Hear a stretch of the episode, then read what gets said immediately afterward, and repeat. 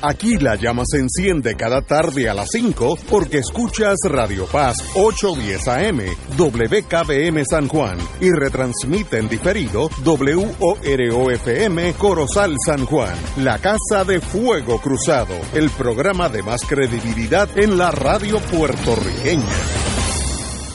Esta emisora y sus anunciantes no se solidarizan necesariamente con las expresiones que escucharán en el siguiente programa.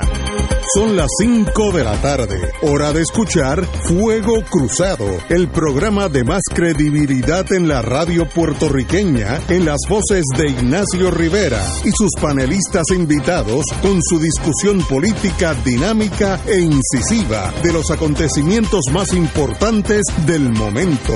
Fuego Cruzado comienza ahora.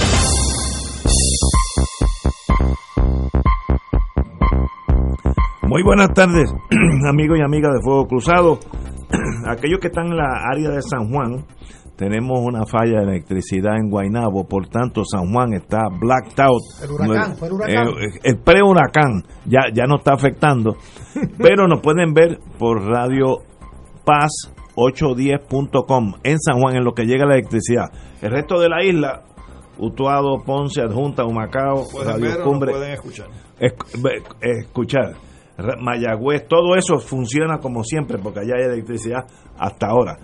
Eh, muy buenas tardes, compañeros todos, profesor Muriente. Pero, oye, ¿se sabe por qué el apagón?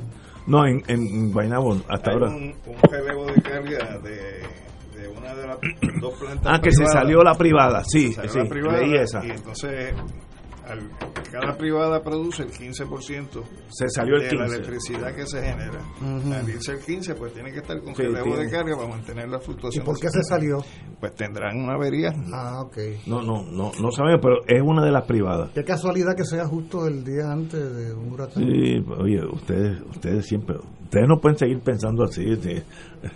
Oye, Yo, yo tengo tanta confianza en el, el, sistema el hecho de que tú no seas paranoico no quiere decir que estén detrás de ti. que no, que no me estén siguiendo. pero además, oye, en Guaynabo City, of all places. Guaynabo City, para que vean. Hay, eh, hay 100.000 abonados. Eduardo Lalo, muy buenas tardes. Muy buenas tardes, Ignacio y compañeros y, y el público. Alejandro Torres y Rivera, profesor. Contento de estar aquí con los dos compañeros y contigo como todos los martes. Y tenemos otro profesor, el doctor Malinelli, que está en la línea para que nos diga algo que lo que está pasando con esta con esta tormenta que se apro no sé si es tormenta. Bueno, para eso tenemos a Molinelli. Muy buenas tardes. Eh, buenas tardes a ti, a todos los compañeros allá. Di- dime qué está pasando, si debemos salir corriendo aquí y meternos debajo de las camas hasta nuevo aviso, o si no... No, o- o- esto, esto como, se, como se perfila al presente, eh, lo que puede ocurrir son lluvias muy intensas, con su buena ventolera. Eh, lo significativo aquí de este sistema es lo siguiente, es que es un sistema bien amplio. No está organizado, este, pero hay muchas celdas de convección que pueden generar una cantidad de lluvia sustancial. Eh, es bien difícil predecir ¿no? en meteorología lo que va a pasar de aquí a dos o tres días, Eh, sobre todo en el detalle micro de cómo va a Eh, afectar parte de la isla. Pero no se puede bajar la guardia porque en Puerto Rico ha habido desastres mayores provocados por lluvia prolongada que no necesariamente tiene que ser un huracán. Para ponerlo en contexto, eh, el desastre de Matillas en Ponce fue causado este, por una onda tropical que quedó estacionaria en un área donde hubo una celda de convección bien intensa al norte de Ponce que produjo más casi 23 pulgadas de lluvia en 24 horas, una cosa extraordinaria y que pues fue lo que accionó el, deslizamiento de, de. También en Puerto Rico hay que recordar que eh, se ha identificado que hay más de 250 mil estructuras, familias principalmente, ubicadas en zonas susceptibles a inundación. Eh, este sistema es largo y eh, cuánto nos puede afectar en cuanto a inundaciones y movimientos de masa, eh, que son los derrumbes, deslizamientos, despeños, flujos detríticos y otro tipo de movimiento de tierra, eh, va a depender de la velocidad de traslación, o sea, cuán rápido se mueve el sistema. Ahora mismo en el, el boletín de las 5 de la tarde indica que se está moviendo a razón de 23 millas por hora. Es rapidísimo. Eso es rápido, pero es un sistema que es bien ancho, o sea, es varias veces el ancho de Puerto Rico. Y no todo es lluvia. Hay unas celdas de convección ahí de lluvia bien intensa y otras donde es mínima la lluvia que está ocurriendo. Así que, ¿en qué ángulo es esto? Eh, ¿qué- ¿Cuánto tiempo va a estar prolongándose la lluvia en Puerto Rico? ¿Cómo el sistema interactúa con la topografía que induce eh, en ciertas áreas mayor cantidad de lluvia por el efecto de la montaña? Pues eso es lo que viendo los próximos. Pero como siempre, la recomendación es que hay que estar preparado. Y esto como se visualiza eh, en términos de los ciudadanos que aquí nos podemos quedar sin energía eléctrica eh, por un tiempo considerable de, de cuánto los vientos si se llega a convertir en tormenta tropical no es lo mismo una tormenta tropical con vientos de 40 a 42 millas que una de 60 este, o 9 millas no es huracán pero la diferencia en términos de daño potencial es sustancial. La vulnerabilidad de Puerto Rico en ese momento es alta, porque la mayor parte de la infraestructura que se re- la reparación carretera puede volver a y conectarlo, pero no dio espacio para tomar medidas sistemáticas de mitigación para hacer un sistema resiliente y que aguante eventos sismónicos potentes no en este mismo hay miles de personas que todavía están con los toldos del huracán María y hay más de 100 comunidades en zonas susceptibles a deslizamiento, cuarto de millón de personas en áreas inundables eh, y hay mucha vulnerabilidad en la infraestructura eléctrica.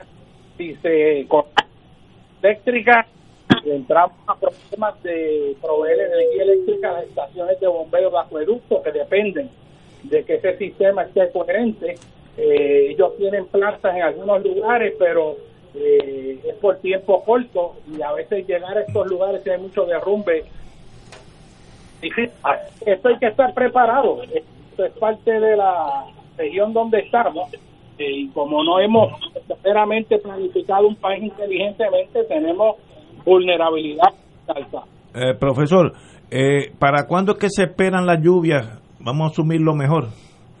Eh, mañana, pasado, ¿cuándo Pero es? están hablando, este, y en esto los meteorólogos son los que dan la última palabra, y en ese sentido también los meteorólogos están meteorólogos, que lo más que puede estar un manda en la este, todavía poder predecir cuándo, en qué lugar va a ocurrir qué cosa y qué velocidad van a ser los vientos y cuánto va a caer, pues lo más que se puede hacer son proyecciones, pero eh, último eso puede cambiar.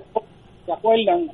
El huracán Irma, que venía con una potencia brutal y a última hora se desvió un poco hacia el norte y eso nos, no, nos, nos proveyó Pero- oportunidad de no experimentar un desastre que de facto estamos de Pero ma- mañana, miércoles y jueves son los días críticos. lo que se está diciendo y acuérdate que eso puede cambiar Pero, la proyección es que la lluvia mañana y puede estar durando dos o tres días de lluvia muy bien. puede ser más o puede ser menos dependiendo de cómo se organice la velocidad de traslación pero esa es la proyección. Lo que sí es cierto que se está proyectando con más de 90% de probabilidad que se va a convertir en tormenta tropical. Y esto lo que dice es que hay por el 30 Estás entrando cortado, eh, eh, doctor Molinelli, así que lo dejamos porque eh, apenas te podemos oír, pero sabemos que ya, como siempre, un privilegio estar Hay- contigo. hay que estar eh, pendiente y esperemos que solamente sea agua, como decían en el ejército, it's only water, así que no, no le tengan miedo. Esperemos que sea así. Muchas gracias, Molinelli. Bueno, amigos y amigas.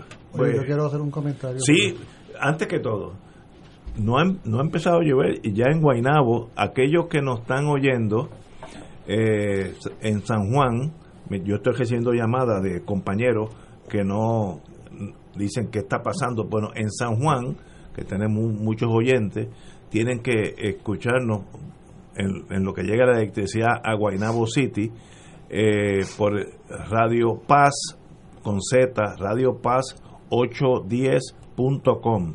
Eh, estamos fuera del aire en San Juan, el resto de la isla, que es lo- los repetidores en Utuado, Ponce, Adjunta, Macao, eh, Radio Cumbre y Mayagüez, todos están funcionando muy bien, excepto San Juan. Eh, compañero, doctor Muriento, usted, usted que también sabe de estas cosas. Es que llama la atención que hace dos o tres semanas el país estaba de cabeza en una sequía cierto. y había varias decenas de... Bueno, yo mismo sufrí el, el embate del racionamiento un día sí, un día no, durante más de una semana. ¿verdad? Básicamente hasta el domingo. hasta el domingo. Eh, ahora resulta que se nos habla de la posibilidad de inundaciones, de deslizamientos Y de abrir la compuerta. y de abrir las compuertas. Y, y sobre esto, eh, y, de, y de problemas con la energía eléctrica. Y, y yo quiero hacer dos comentarios muy breves, uno de carácter natural, si se quiere, y es que la naturaleza a nosotros durante los pasados años nos ha estado dando extraordinarias lecciones sobre quiénes somos, qué somos, dónde estamos. Eh, aquí ha habido generaciones enteras que jamás en la vida habían vivido la experiencia de un huracán, antes de María o de Irma generaciones enteras que no habíamos sufrido estremecimientos sísmicos como los que se han dado a principios de este año. Eh, y entonces como, como si fuera en un curso de estos intensivos, la naturaleza nos dice, mira, ustedes están ubicados en una región geográfica que se caracteriza por esto. Es lo que nos está diciendo la naturaleza ustedes están ubicados en una región que se caracteriza por la sismicidad, por lo tanto que haya movimientos sísmicos debe formar parte del día a día de las vidas de ustedes. Eso nos está diciendo la naturaleza. No es que seamos indiferentes a los sismos, es que reconozcamos que el lugar donde vivimos es así. Pero a la misma vez la naturaleza nos dice, pero es que además ustedes están ubicados en la ruta de los vientos alisios, en la ruta de los huracanes que nacen al oeste de África y por lo tanto hay una temporada de huracanes del primero de junio al 30 de noviembre donde ustedes están expuestos a fenómenos atmosféricos de esta naturaleza.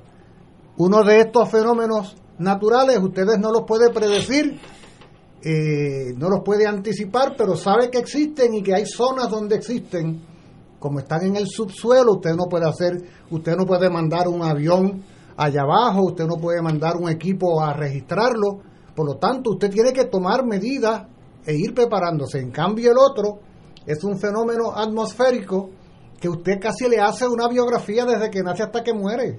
Le hace un álbum fotográfico con aviones y con satélites, lo bautiza, le pone nombre. Todos los días sabemos, como si fuera un bebé, todos los, días sabemos cuándo engorda. Ahora está midiendo tanto, ahora está pesando tanto. Pasará por aquí a tal hora. Traerá tanta cantidad de lluvia, como decía nuestro amigo José Molinelli. No podemos precisar así al, centavo, pero vamos, hay un nivel de precisión, de credibilidad. Eso es la naturaleza.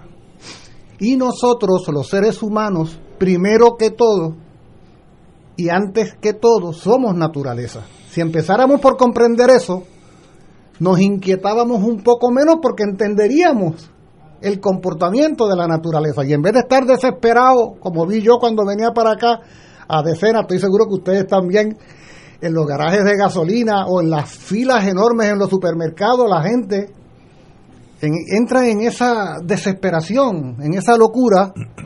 Me imagino que ya estas personas que están sufriendo el problema de la falta de energía eléctrica comienzan a sentir la histeria, ya comienzan a estar prendidas las, las indeseables máquinas esas que alborotan todo y contaminan todo, las plantas eléctricas. Pero eso por un lado, ¿no? El, nos conviene a los seres humanos reconocer que somos primero que todo naturaleza y asumir la naturaleza con humildad, con tranquilidad, con preocupación naturalmente, ¿no? Con la organización necesaria. Pero lo otro que me llama la atención es que, sobre todo a partir de las expresiones del compañero Molinelli, fíjense ustedes que el impacto de un fenómeno natural al cual él hace referencia no es sobre la naturaleza, es el impacto sobre lo que los humanos hemos hecho aquí. O sea, cuando un tendido eléctrico no puede soportar el paso de un huracán en un país que se sabe hace siglos que por aquí pasan huracanes, el problema no es del huracán, el problema es de quien crea y concibe y diseña los tendidos eléctricos que no lo hace para que puedan enfrentar fenómenos naturales que pasan todos los años, seis meses al año. Cuando se, eso él hablaba, José hablaba de 250 mil familias que viven en zonas inundables. Una cosa que yo descubrí en una investigación reciente eh, a principios de, a mediados del año pasado, es que aquí se establecen las zonas inundables cuando se construye y luego se inundan. O sea, primero se construye un centro comercial, una urbanización. En el mejor método empírico. No, no, no, esto, esto es la ciencia llevada al siglo XXV. O sea, hay una zona, hay una zona despoblada, meten una urbanización. Resulta que esa urbanización está construida en los valles de no sé qué, que era un cañaveral. Cuando era cañaveral se inundaba, pero a nadie le importaba porque incluso le convenía en una fase del desarrollo de la, del cañaveral y como allí no vivía un alma, pero ¿qué pasa? Arrasaron con el cañaveral, plantaron 500 casas, pero la naturaleza no se olvidó y las aguas se empozaron donde mismo está la urbanización. Ahora resulta que esa urbanización está en zona inundable. Es como la biblioteca Lázaro de la UPR, que está construida sobre el lecho de un río. Exacto. Y cuando llueve fuerte sale un geyser de agua No me digas. al lado de la puerta. Eh, eh, Y los sótanos no se pueden usar porque están llenos Claro, de humedad. re- redondeo el pensamiento señalando que al paso de un huracán como al estremecimiento de un movimiento sísmico, evidentemente lo que estamos teniendo no son problemas naturales. Lo que estamos teniendo son problemas sociales. Quiero decir una última cosa para que no se me acabe este turno sin decirla, y es que yo tengo mi guerra con ese tema del buen tiempo y el mal tiempo porque se quiere aplicar los criterios religiosos judeocristianos del bien y el mal para aplicarlos al tiempo. O sea, aquí cualquier lector del tiempo de la televisión dice, hoy va a ser un buen tiempo, pero qué lástima que esta tarde va a llover un poco, vaya con su paraguas, porque habrá mal tiempo. Bueno, pues resulta que vino la sequía y todo el mundo estaba implorando que hubiera mal tiempo, que lloviera. ¿qué, ¿qué cosa es eso del buen tiempo y el mal tiempo? No existe el buen tiempo ni el mal tiempo. Existe el tiempo. Que hay- Existe la naturaleza actuando. Pero es que hay, es como que hay buena y mala corrupción. Oye, es una buena definición. está bueno eso. No le des Aquí- idea. aquí No, acabo mi planteamiento. No, deje- tenemos que ir a una pausa y regresamos con Eduardo Lalo. Vamos a una pausa. Fuego Cruzado está contigo en todo Puerto Rico. Restaurante y Marisquería Reina del Mar anuncia que ya estamos abiertos y funcionando bajo las medidas de higiene y seguridad establecidas por el gobierno. Hemos rediseñado nuestro amplio salón, cumpliendo con el distanciamiento social. Continuamos con el Festival de Pescado y un variado menú de carnes exóticas y mariscos. Nuestros platos están confeccionados con ingredientes frescos para realzar el sabor gourmet internacional con un toquecito criollo. Además de un menú de especiales diarios para llevar, incluimos la rica paella por 14.95, serenata de bacalao y cabrito guisado deshuesado. Llama ahora y ordena 754-9933. Restaurante y marisquería Reina del Mar. Ambiente elegante con atenciones de primera. Frente al Centro Judicial y Estación Piñero del tren en Atorrey. 754-9933. Los partidos tradicionales deciden quiénes serán sus candidatos y el programa de análisis noticioso con la perspectiva más certera del ambiente electoral nacional te trae su tradicional especial del día de primarias. Sintoniza Fuego Cruzado el 9 de agosto desde las 3 de la tarde y entérate primero que nadie de las tendencias en los colegios electorales y el resultado oficial de las votaciones. Únete a Radio Paz 810 AM y Canal 13, cadena oficial de Fuego Cruzado, el domingo 9 de agosto desde las 3 de la tarde para el especial del día de primarias. Adios.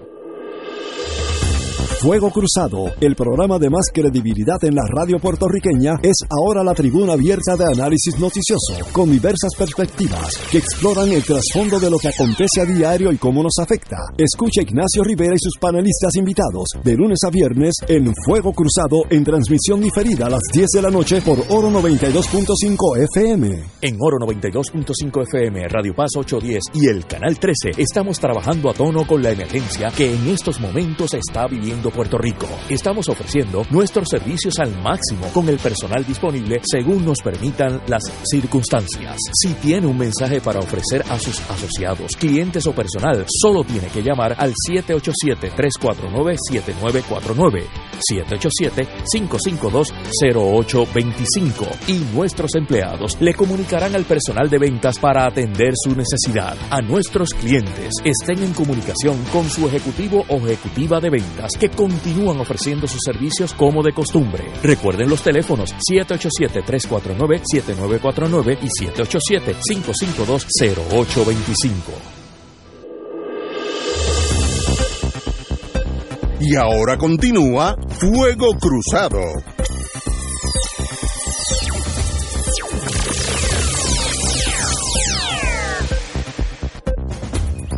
Regresamos, amigos y amigas, a Fuego Cruzado. Bueno, algunos de ustedes no nos están escuchando, eh, que en Guaynabo City, eh, pre, pre eh, eh, el domingo, ¿cómo se llama? El domingo 9, eh, primaria, ya ha habido un, un amago de apagón y se apagó Guaynabo y ahí está la torre nuestra para San Juan.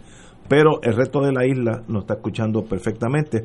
Y los de San Juan, Radio Paz 810.com y ahí nos pueden oír. Bueno, regresemos, aterricemos acá. Hay una noticia que, que es interesantísima eh, del vocero, autorización investigativa desde Washington.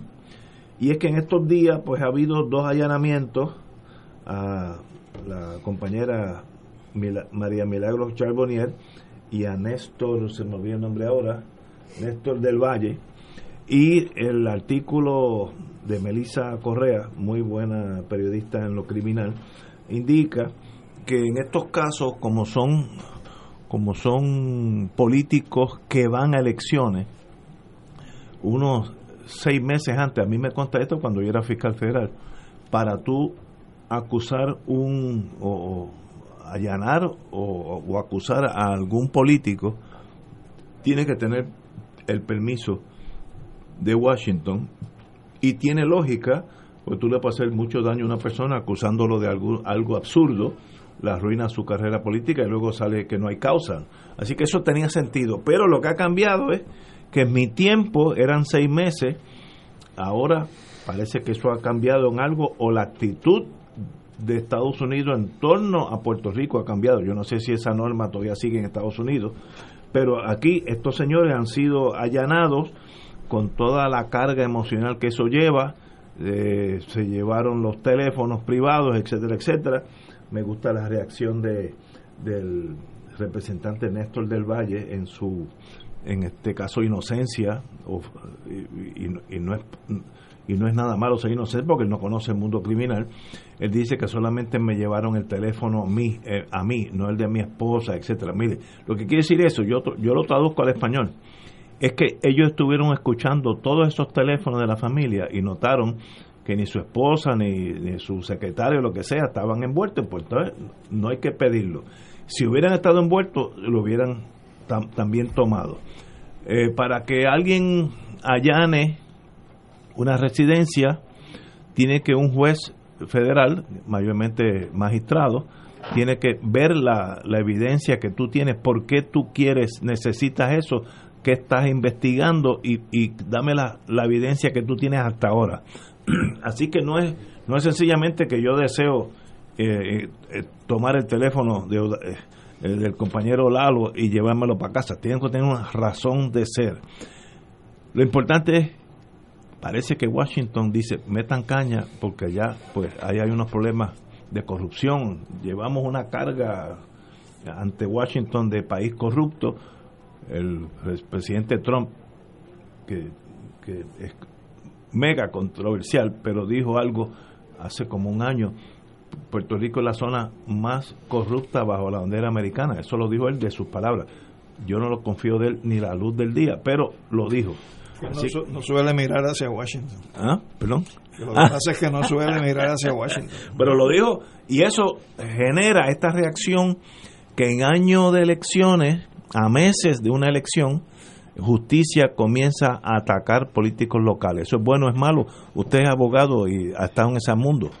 Pues mira, yo tendría que empezar señalando, Ignacio, de que independientemente hay elementos de corrección en lo que tú señalas, eh, también hay omisiones que son importantes y es eh, cómo las agencias del gobierno de los Estados Unidos intervienen por vía colateral en ocasiones en lo que son los procesos electorales en Puerto Rico.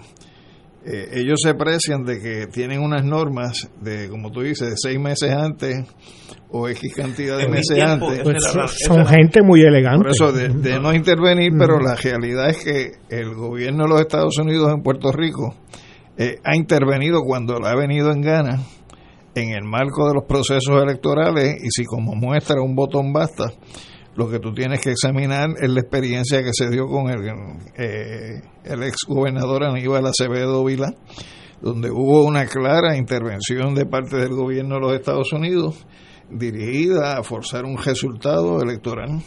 Y aquí, por ejemplo, cuando estaba la Marina de Guerra de los Estados Unidos en Vieques, la Marina manipulaba también e intervenía eh, a través de la inteligencia naval con lo que eran los procesos electorales y eso está documentado en, en los informes que salieron relacionados con la operación de Cointelpro. Y aquí ha habido una intervención de parte de las agencias del gobierno de los Estados Unidos, monitoreando hacia una dirección u otra en términos de los procesos electorales. Así que el que en tu tiempo se tomaran la molestia de establecer un límite de seis meses es porque podía ser inocuo la intervención en unos asuntos, pero a la hora de hacer asuntos medulares e importantes, interviene como gusto y gana le da, sencillamente para forzar procesos que de otra naturaleza quizás tendrían un desarrollo distinto en términos de lo que es la política eh, cotidiana nuestra. Así que me parece que lo que están haciendo en estos momentos pudiera quizás inscribirse dentro de un nuevo intento de parte de la agencia del gobierno de los Estados Unidos de intervenir con el proceso electoral en Puerto Rico para buscar determinados resultados con relación al partido que se ha mantenido en el gobierno en los pasados años. Y yo no dudaría de que el que eso esté saliendo a flote ahora, cuando pudo haber salido hace un año, si de lo que se trata es de investigar empleados fantasmas, donde el señalamiento está hecho hace tiempo, pues pudo haberse dado incluso antes de lo que es el año electoral. Y además tampoco debemos hacer abstracción y en eso quizás tú tienes elementos que yo no tengo en, en, mi control en estos momentos de si es una intervención de las autoridades federales en los Estados Unidos eh, dirigidas desde Estados Unidos con relación a Puerto Rico o si son eh, procesos que se están llevando a través de gran jurado aquí en Puerto Rico en la Corte Federal. Así que me parece que son elementos que no están ahora mismo puestos en la mesa, pero que ciertamente hacer la afirmación de que hay una norma de cortesía de no intervenir. Que la había en mis tiempos. Por eso, yo la podía ver en tu tiempo, pero en tu tiempo también se daba la intervención de parte de ellos cuando le venían ganas. Sí, bueno, el imperio es imperio. Por eso. Pero pero había esa comité, se dice en inglés. Por eso, pero esa elegancia. esa, esa es la proyección para la grada pero las operaciones que se llevan a cabo eh, por parte de, distintos sectores, incluyendo sectores de la inteligencia de los Estados Unidos, desde el punto de vista de intervenir solapadamente y manipular el proceso electoral en Puerto Rico, es algo que ha estado siempre presente. Estipulado. Tenemos que una pausa y regresamos con Eduardo Lalo. Fuego Cruzado está contigo en todo Puerto Rico. Farmacia San Rafael, la primera farmacia de comunidad especializada desde el 1952, atendida por su segunda y tercera generación. Servicios de lunes a viernes de 8 de la mañana a 6 de la tarde, los sábados hasta las 3 de la tarde, aceptando los planes de Vital y la mayoría de los planes. Envíanos tu receta a farmacia@fsanrafael.com. Fax 721-4165 o llámanos al 724-3333. En Internet, Farmacia San Rafael. El licenciado Ricardo Pascual cuenta con 29 años de abogado en la práctica civil de daños y perjuicios, caídas, accidentes, accidentes de tránsito y otros. El licenciado ofrece consultas gratis, incluso si no puede llegar a la oficina, vamos a su residencia. Si usted, un familiar o una amistad ha sufrido un accidente, llame para cita y consulta al 787-510-4883, 510-4883. La oficina del licenciado Pascual está en el Centro Internacional de Mercadeo, carretera 165, Torre 1, oficina 210 en Guaynabo, frente a la cárcel federal. Recuerde, llame para orientarle y ayudarle al 787-510-4883, 510-4883. La diócesis de Mayagüez se prepara para celebrar jubilosa la ordenación de su nuevo obispo el primero de agosto, elegido recientemente por su santidad el Papa Francisco. El reverendo Padre Ángel Luis Ríos Matos lleva 35 años ejerciendo su ministerio con devoción dentro de la Iglesia Católica en distintas capacidades para la gloria de nuestro Creador y la Santísima Virgen. La asistencia presencial ha tenido que ser reducida al mínimo por la pandemia y la orden ejecutiva, así que te invitamos a que sintonices el sábado primero de agosto desde las 9 y 30 de la mañana la transmisión en directo por Radio Paz 810 AM y el Canal 13, el canal de la familia. La Sultana del Oeste está de fiesta con el auspicio de Tarjeta MCS Classic Care Te Paga, la original, Mundo Natural, El Camino a la Felicidad, Comienza en la Salud, EDP University, Saber es Poder. Y ahora continúa Fuego Cruzado.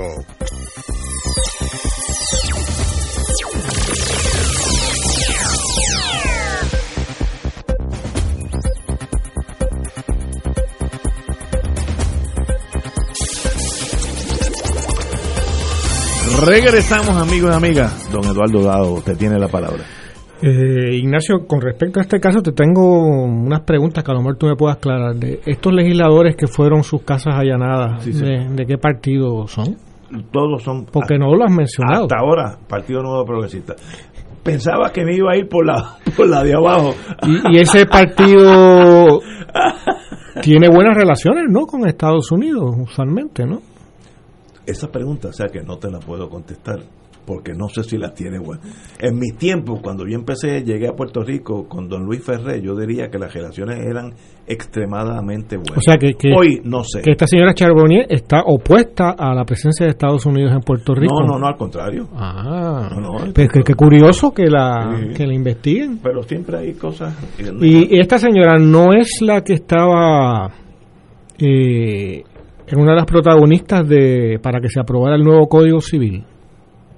Ella fue de las principales. O sea que se tiene que ser una persona altamente reputada, No, ya, ya tenemos un nuevo Código. Civil que en su gran mayoría es mejor que al anterior, en su gran mayoría. Y pero en Ah, otra- en, en ciertos aspectos como que que cortó libertades, ¿no? ¿Verdad? Ah, bueno, en las cosas personales de... en cosas poco importantes Sí. como la libertad individual y ahí, la- ahí- ahí es cuestionable, pero el eh, es un 5%, el otro 95%, mire, ya era tiempo que... y, y, y- y creo que esta representante también es una mujer muy religiosa, ¿no? No sé de eso. yo- No, pero no, No, no. sí, sí. No, pero no, no sé. Ella- ella del sector este protestante eh, y parte de los acercamientos de ella al tema de los aspectos controversiales en Ah, el bueno, Código Civil co- están, están- correctos. a la cuestión religiosa. Sí, pero... O sea que sorprendería, bueno, o, o- o uno podría detectar cierto contenido diabólico en los agentes del, del, FBI que están persiguiendo a una buena cristiana. No, ellos no son diabólicos, ellos son norteamericanos. Bueno, eso más o menos un sinónimo, ¿no? no, no, no, no.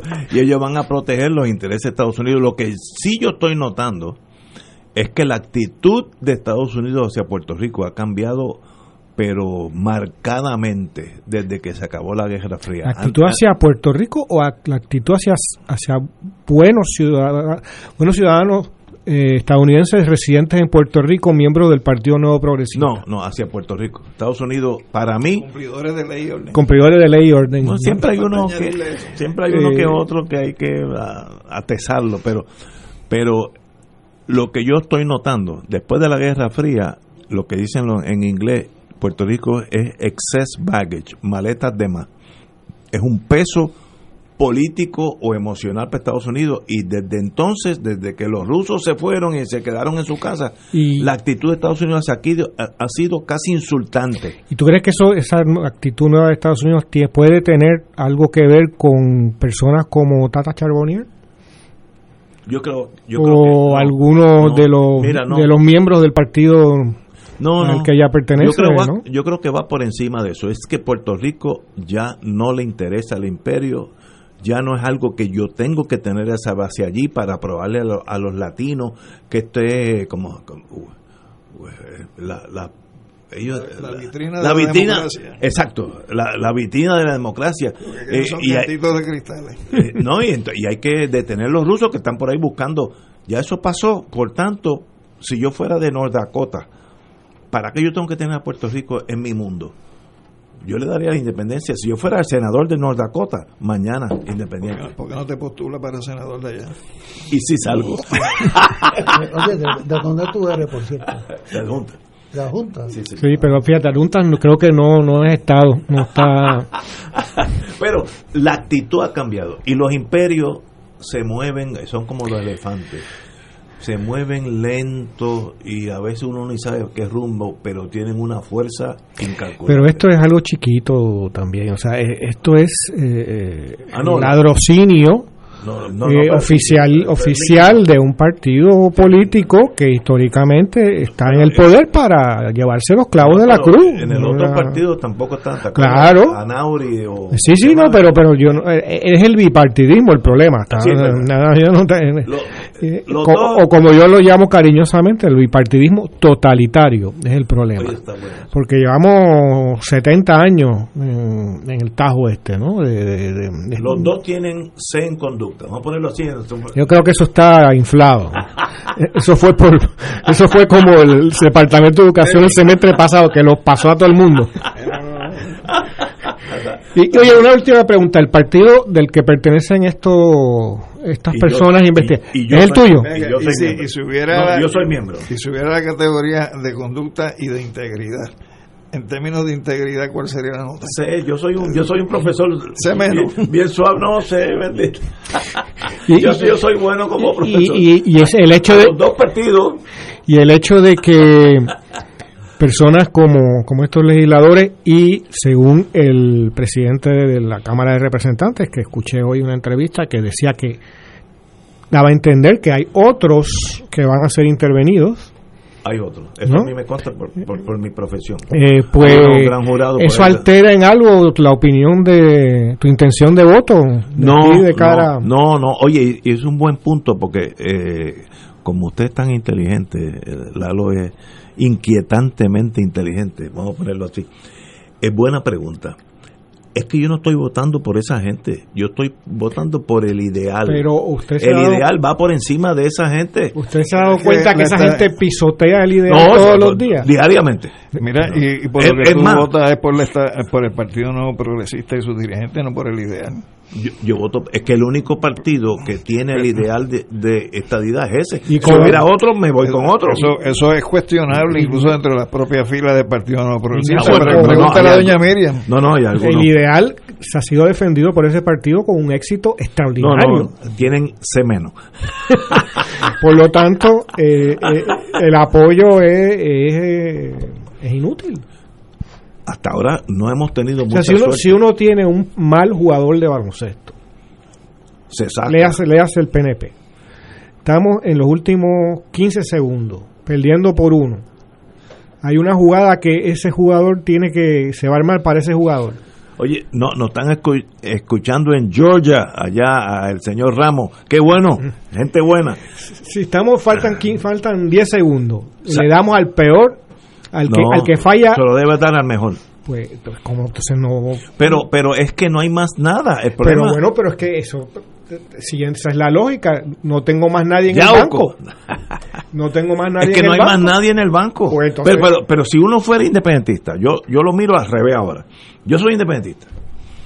Pues yo voy a votar por el partido que mueve la independencia. Y Diamín como candidato del Partido Independentista, yo no votaría por ese partido. Es fuerte, ahí, doy y, y, la, y la comparación a veces no, es, tan distante. ¿ah? No, no, hay, ha habido gente, como yo le digo muchas veces a mi señora esposa en las mañanas cuando hablamos, hay mucha gente que han sido políticos estadistas, que le han hecho un gran daño al estadismo. Claro, todos. No, no todos, no, hombre. Hombre, muchísimos. No, bueno, pero la pregunta la inversa, dime cuáles. Han hecho bien. No, no, yo tengo un montón de gente, amigos, que son gente buena. No, pero políticos que le han hecho bien. No, y gente buena. Doña Miriam nunca se hizo de dinero, ¿sabes? Sí, hombre, pero, por ejemplo, eh, poniendo ese caso. Héctor Richards, esa gente de primera ah, clase. Sí, no, pero es que eso no es lo que se está hablando, eso no es un político. no son políticos. Ah, bueno, pues ahí tenemos Pregunten los varios candidatos. Pues, eh, doctor está, está, en la esquina. no, no, no, no, no, no. Como yo digo, como yo digo y lo he dicho, yo lo repito porque yo disfruto la vida. Si yo fuera inteligente, no venía este programa los martes. Muriente. Antes de hacer la intervención, una breve pregunta. Sí, sí. Yo la contesto. Ingenua. no, no, yo, yo contesto las preguntas. Yo no me quedo con eso. Cuando hace un rato tú, al referirte a, a la licenciada Charbonnier, buena persona, buena la, la llamaste la compañera Charbonnier. Era, abogada y somos ah, compañeros. ah, compañera abogada, no compañera de partido. No, y compañera de partido, ya está en el PNP. Ah, ah, y, y de paso, es amiga, yo la conozco. ¿Y cliente tuya, a lo mejor también? No, no, hasta ahora no. No, no hay razón para que sea cliente. Pero quiero volver por un momento a tu pregunta inicial. Dígote.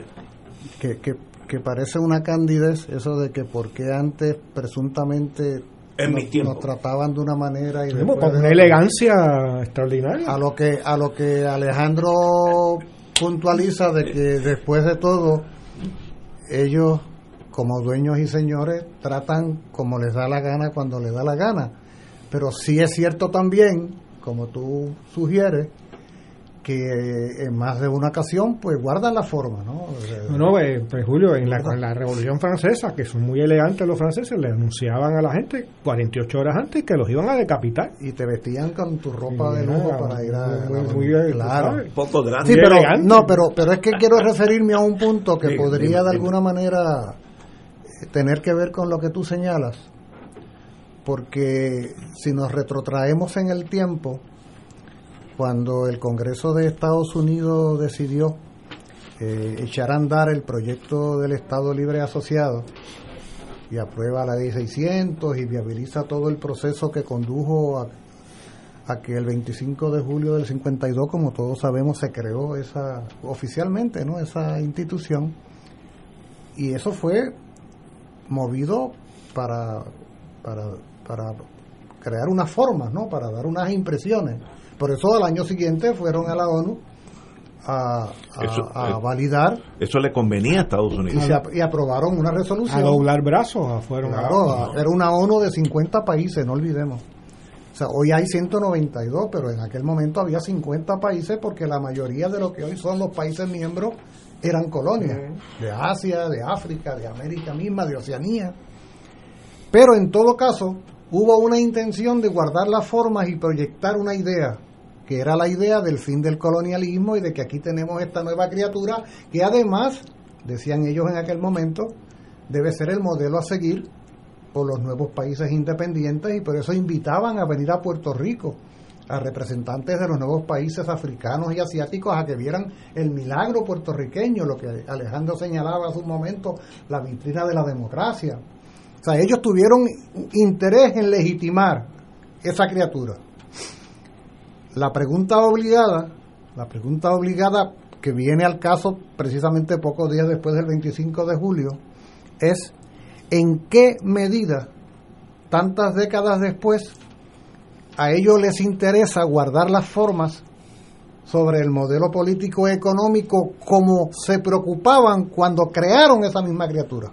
Ahora, ahora ninguna. Es irrelevante. Exacto, y es evidente, es evidente porque lo hemos visto en los casos que se dieron en el ejecutivo, en el legislativo, en el judicial, que lo que hay de parte de ellos mismos, de parte de ellos mismos es la admisión de que aquella criatura que ellos le vendieron al mundo como la fórmula maravillosa de la descolonización era un fraude y ellos mismos hoy día lo establecen así tan sencillamente. Por eso es que no hubo reparo y una de las muestras más contundentes del cambio de actitud frente a su propia criatura, ELA, el ELA, por eso es que no hubo reparo cuando el Congreso de Estados Unidos aprueba la ley promesa y nos impone la Junta de Control Fiscal porque la imposición, el, la razón política, el significado político de la Junta de Control Fiscal, más allá de la razón económica del saqueo de la finanza, es el mensaje es claro. Políticamente el Estado Libre Asociado es un guiñapo que no sirve para nada a nuestros intereses y aquí le establecemos un gobierno de facto que se llama Junta de Control Fiscal. En ese contexto, entonces, si ya no hay que guardar formas en lo fundamental, que era la idea de que aquí se había acabado con el colonialismo y había... El pacto, el pacto. Ah, el pacto entre socios. Si ya no, que, si ya no hay que guardar las formas en lo más, pues tampoco hay que guardar las formas en lo menos.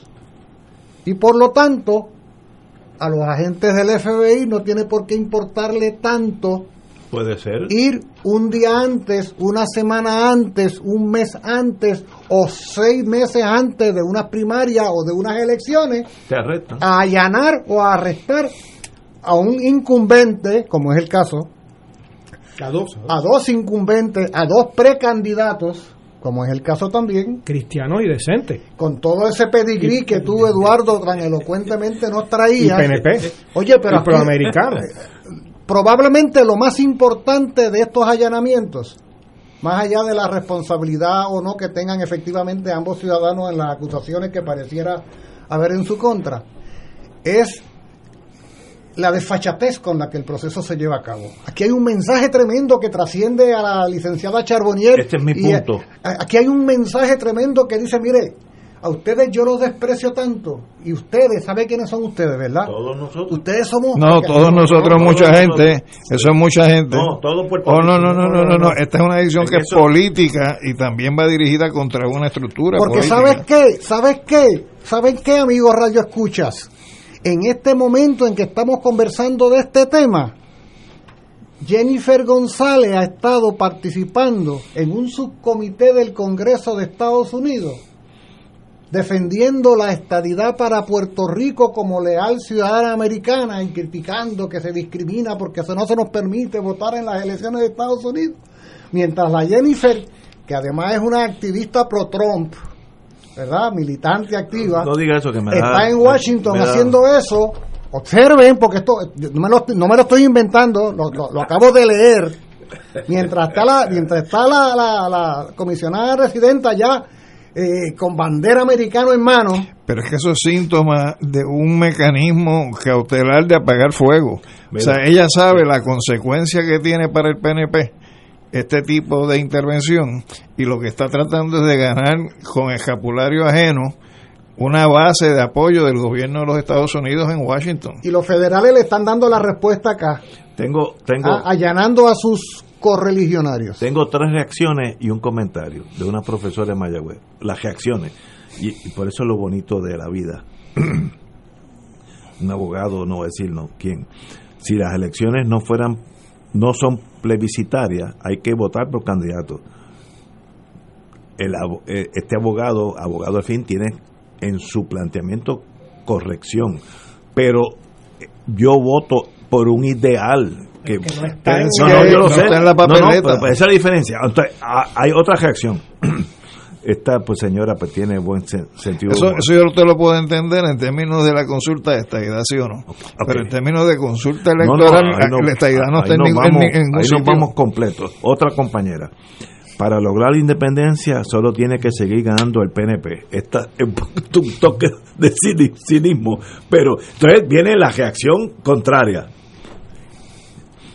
Y lo voy a leer para no, no voy a decir el nombre aunque pongan a la mona chita una sola cruz debajo de la palma.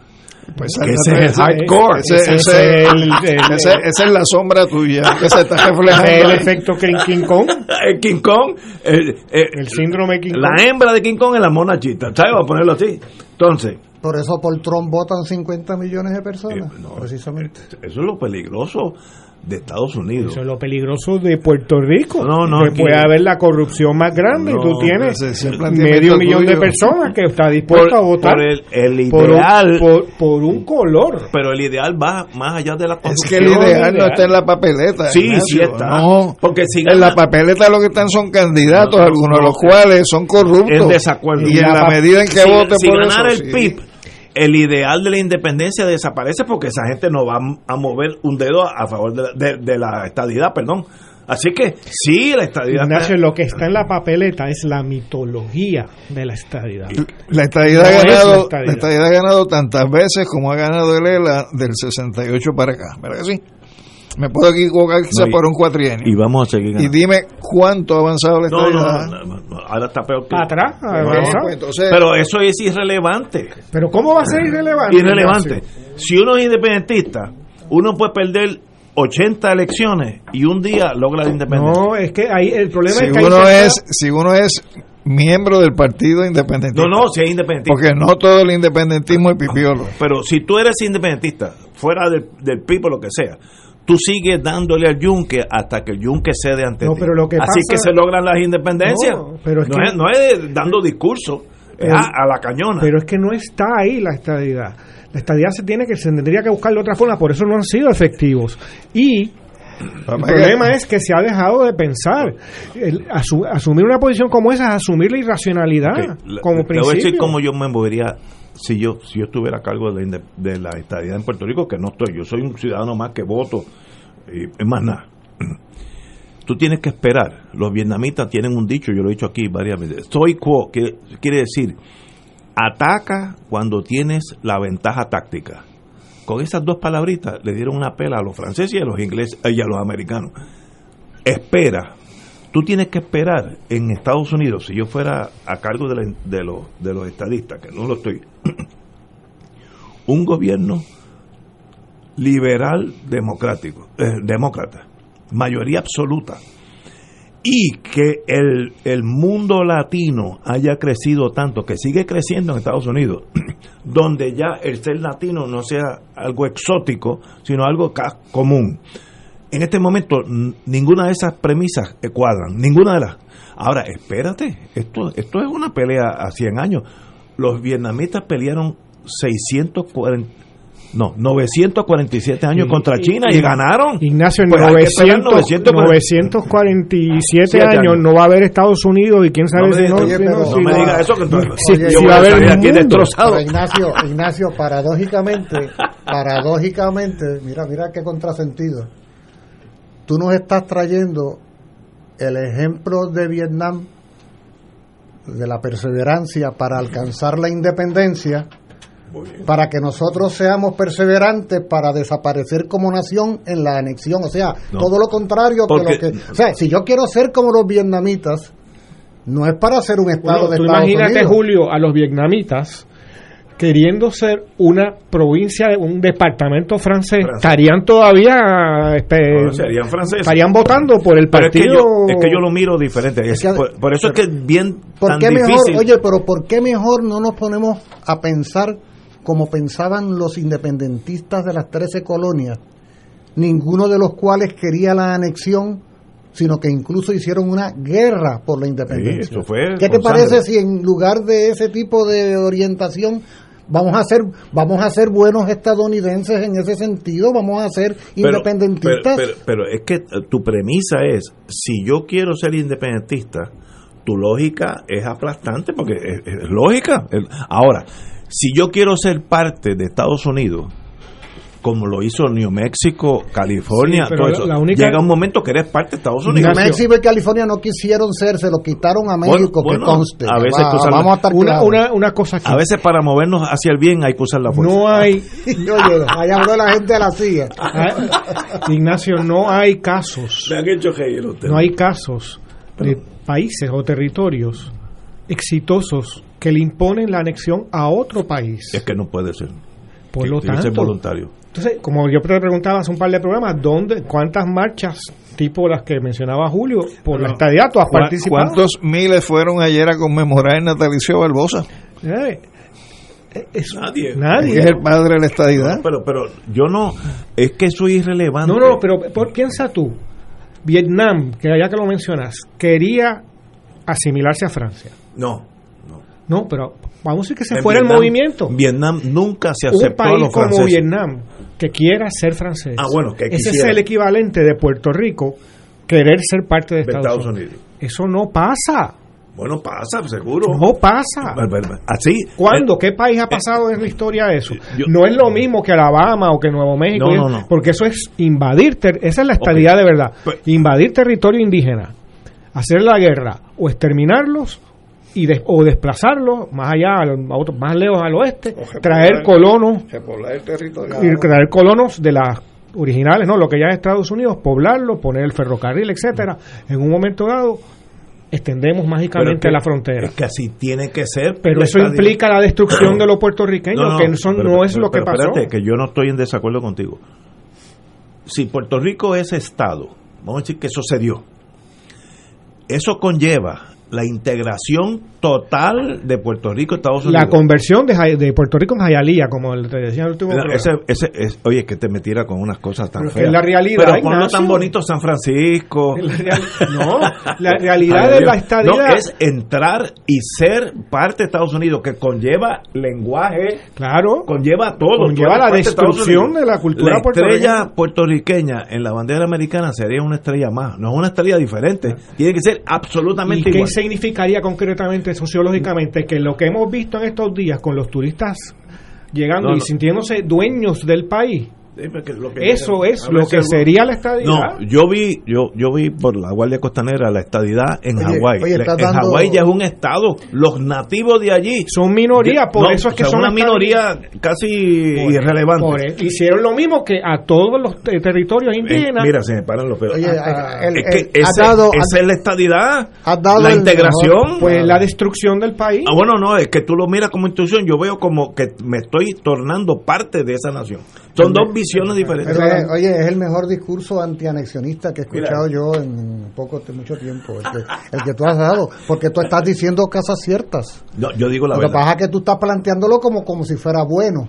No, no, yo digo la verdad. habría que preguntarle al ciudadano que es de la calle a ver si él esa, y esa propuesta de Ignacio no está en la papeleta. No, no, pero, solamente está en su mente. Todo en la vida, todo en la vida es lograble si tú estás dispuesto a pagar el precio. Pero usted no está dispuesto a pagar el precio. No, no, pues entonces la estadidad es mucho más chiquita de lo que lo que aparenta pues claro. Y si yo yo tengo dificultades con estadistas que votan toda la vida estadistas, la pero quieren eh, equipo olímpico. ¿Cómo un estado va a tener un equipo olímpico y, va a jugar contra el Estado? La esquizofrenia es mayor que la tuya. En mi universo, universo, ahí se me rajan dos o tres.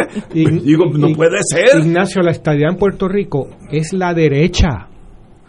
No es más nada que eso. Oye, yo, yo, iba a decir una mala palabra, pero yo, yo, yo no me considero de derecha, yo soy. Bueno,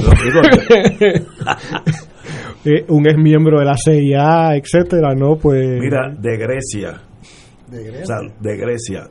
Que lo quieren comprar de allá. La dias, la diaspostolakis. Saludos desde Qué grande Mira. De la derecha. Igual que si tú me dejas a mí independencia se logra a la buena o a la mala, pero se logra. Ah, que tienen que, como como los vietnamitas tuvieron que, morir dos millones de soldados, murieron. Y hoy, ese, es el discurso del miedo. No, no. Porque tú, tú, planteas que aquí se van a morir dos millones de gente. No, no, no, no, pero, pero que eso es parte del discurso del miedo. Aquí se puede llegar a la independencia sin tener que sacrificar pues seguro. dos millones de gente. No, no, no, no, obvio, obvio. Estoy, estoy dando ejemplos extremos. Por eso, pero que la dentro del ejemplo. lleva un precio. Okay, tú, no, tú no vas a tener el manto de la seguridad de un imperio que te cuida, te maltrata, pero te cuida. Tú vas a estar solito en el mundo. Ah, que se puede hacer, pues pero seguro dónde, que se puede ¿de dónde tú asumes que uno va a estar solo en el mundo, Ignacio? Costa Rica está sola. Uno está, no, pero uno es parte del mundo, precisamente uno es parte del mundo. No, no, no. Ahora somos parte de Estados Unidos. Mira, hasta en, el, en el, la tormenta esta, nosotros tenemos solo una información. Cualquier meteorólogo solo mira lo que le dice el Servicio Nacional de Meteorología, como si fuera el único tenemos un empobrecimiento de información meteorológica. Pero, pero porque hay un montón porque eres de parte de Estados Unidos. Pero eso es un empobrecimiento. ellos dicen que cosas buenas ellos dicen, ellos dicen que le pertenecemos, pero no somos parte. Sí, pero eso son para los no, no, no, Esto es un territorio de Estados Unidos donde Estados Unidos manda. Le, pertenecemos. No, es una propiedad como si tuviera un televisor en color. Sí, como, si fuera, como si fuera algo en el escaparate de una mercancía. Son 18 horas. Vamos a una pausa y el de Grecia, ven y ayúdame. Fuego Cruzado está contigo en todo Puerto Rico. Restaurante y Marisquería Reina del Mar anuncia que ya estamos abiertos y funcionando bajo las medidas de higiene y seguridad establecidas por el gobierno. Hemos rediseñado nuestro amplio salón, cumpliendo con el distanciamiento social. Continuamos con el Festival de Pescado y un variado menú de carnes exóticas y mariscos. Nuestros platos están confeccionados con ingredientes frescos para realzar el sabor gourmet internacional con un toquecito criollo. Además de un menú de especiales diarios para llevar, incluimos la rica paella por 14.95 serenata de bacalao y cabrito guisado deshuesado. Llama ahora y ordena 754-9933. Restaurante y marisquería Reina del Mar. Ambiente elegante con atenciones de primera. Frente al Centro Judicial y Estación Piñero del tren en Atorrey. 754-9933. Los partidos tradicionales deciden quiénes serán sus candidatos y el programa de análisis noticioso con la perspectiva más certera del ambiente electoral nacional te trae su tradicional especial del día de primarias. Sintoniza Fuego Cruzado el 9 de agosto desde las 3 de la tarde y entérate primero que nadie de las tendencias en los colegios electorales y el resultado oficial de las votaciones. Únete a Radio Paz 810 AM y Canal 13, cadena oficial de Fuego Cruzado, el domingo 9 de agosto desde las 3 de la tarde para el especial del día de primarias. En Radio Paz 810 AM agradecemos las contribuciones de nuestros oyentes recibidas a través de ATH Móvil durante esta larga cuarentena, que nos ha permitido mantenernos en el aire a pesar de la difícil situación económica que nos ha golpeado duramente. Permanecemos a flote, pero cada vez es más cuesta arriba la misión de seguir operando este ministerio radial al servicio de nuestros hermanos en la fe y nuestra iglesia. Ahora más que nunca necesitamos de tu solidaridad. Entrando a la aplicación ATH móvil de la siguiente manera. Paso número 1, marca Pay Business. Paso 2, busca Radio Paz 810. Número 3, escribe la cantidad del donativo. Y número 4, presiona enviar. Muchas gracias por tu ayuda y mil bendiciones ahora y siempre. Aquí la llama se enciende cada tarde a las 5 porque escuchas Radio Paz 810 AM, WKBM San Juan y retransmite en diferido WOROFM Corozal San Juan, la Casa de Fuego Cruzado, el programa de más credibilidad en la radio puertorriqueña.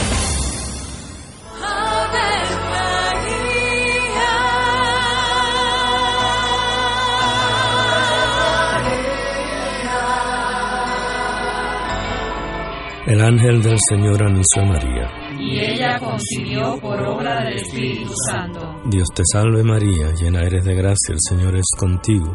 Bendita tú eres entre todas las mujeres, y bendito es el fruto de tu vientre Jesús. Santa María, Madre de Dios, ruega por nosotros pecadores, ahora y en la hora de nuestra muerte. Amén. He aquí la esclava del Señor. Hágase mí según tu palabra. Dios te salve María, llena eres de gracia, el Señor es contigo. Bendita tú eres entre todas las mujeres y bendito es el fruto de tu vientre Jesús. Santa María, Madre de Dios ruega por nosotros pecadores, ahora y en la hora de nuestra muerte. Amén. Y el Verbo se hizo carne. Y habitó entre nosotros. Dios te salve María, llena eres de gracia, el Señor es contigo. Bendita tú eres entre todas las mujeres, y bendito es el fruto de tu vientre Jesús. Santa María, Madre de Dios, ruega por nosotros pecadores, ahora y en la hora de nuestra muerte. Amén. Ruega por nosotros, Santa Madre de Dios. Para que seamos dignos de alcanzar las promesas de nuestro Señor Jesucristo. Oremos. Derrama, Señor, tu gracia sobre nosotros, que por el anuncio del ángel hemos conocido la encarnación de tu Hijo, para que lleguemos por su pasión y su cruz a la gloria de la resurrección, por Jesucristo nuestro Señor. Amén. Gloria al Padre, al Hijo y al Espíritu Santo. Como era en un principio, ahora y siempre, por los siglos de los siglos. Amén. Un club rotario es casa de jóvenes y adultos, de hombres y mujeres, que comparten y viven los deseos de servir a los demás en un ambiente socialmente sano y productivo. Mensaje del Club Rotario de Río Piedras.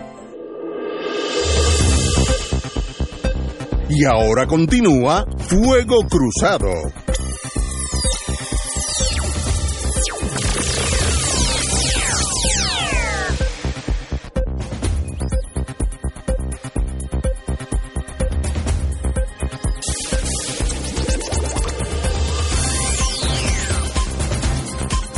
Amigos y amigas, regresamos a Fuego Cruzado gracias a los amigos que me han mandado todo, pues desde apoyo hasta rechazo.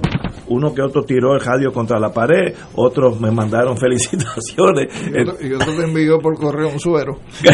sí, pero bueno, para eso es que estamos aquí. Yo, yo diría que los martes que están ustedes con nosotros y Eduardo Lalo también, que le añade una dimensión, qué bueno que podamos hablar en nosotros y dejarnos de estar soñando unos con otros. Eh, eh, porque todo es todo es posible si usted está dispuesto a pagar el precio para lograr esa, Pero- esa posibilidad. Pero fuera del aire tú dijiste que la estadidad es la desaparición de la puertorriqueñidad. Tiene que ser. Por eso, pero que lo digas, que la gente, No, no, los estadistas no, sepan eso. Yo, yo lo he dicho en el aire. Si tú eres estadista, tú vas a ser un americano más. Eso es necesario. eh, Porque tú no puedes ser un gueto cultural dentro de la nación americana. No es. Mira lo que pasó en Rusia con, lo- con las diferentes etnias. Cuando hubo un problema, todo el mundo cogió por, Por su lado. eso es que los americanos no nos van a integrar, Ah, porque bueno, estás eso- integrando no, una nación no, di- no. diferenciada. Es- eso es otro, otro Y tú imagínate lo que es los miembros del partido que quiere el anexionismo en Puerto Rico, que, que en la mayor parte de ellos ni siquiera pueden balbucear en inglés, incluyendo los presidentes Pero de las cámaras y del Senado, Que canten- y la gobernadora en este momento. Que canten el himno de los Estados Unidos a ver si tú los entiendes. En ese contexto que estamos... Eh, está bien avanzada la estadía, está bien cerca, ¿no? Está con, con en, este, perspectiva. en este contexto que estamos hablando, Ignacio, Diga usted. y amigos y amigas Radio Escucha, adquiere una enorme relevancia la pregunta original de Ignacio de por qué ese tratamiento de los federales a dos prominentes dirigentes del partido de la anexión, que además tienen el expediente que tú, Eduardo, mencionaba, particularmente de la licenciada Charbonnier en su condición de eh, religiosa. Dicho esto con mucho respeto, de verdad, no en plan de, de sorna, ¿no? O sea, ella se supondría que fuera uno de estos personajes eh, de la política y la sociedad puertorriqueña Atractivo. eh, no irrespetable, o sea, una ciudadana, profesional,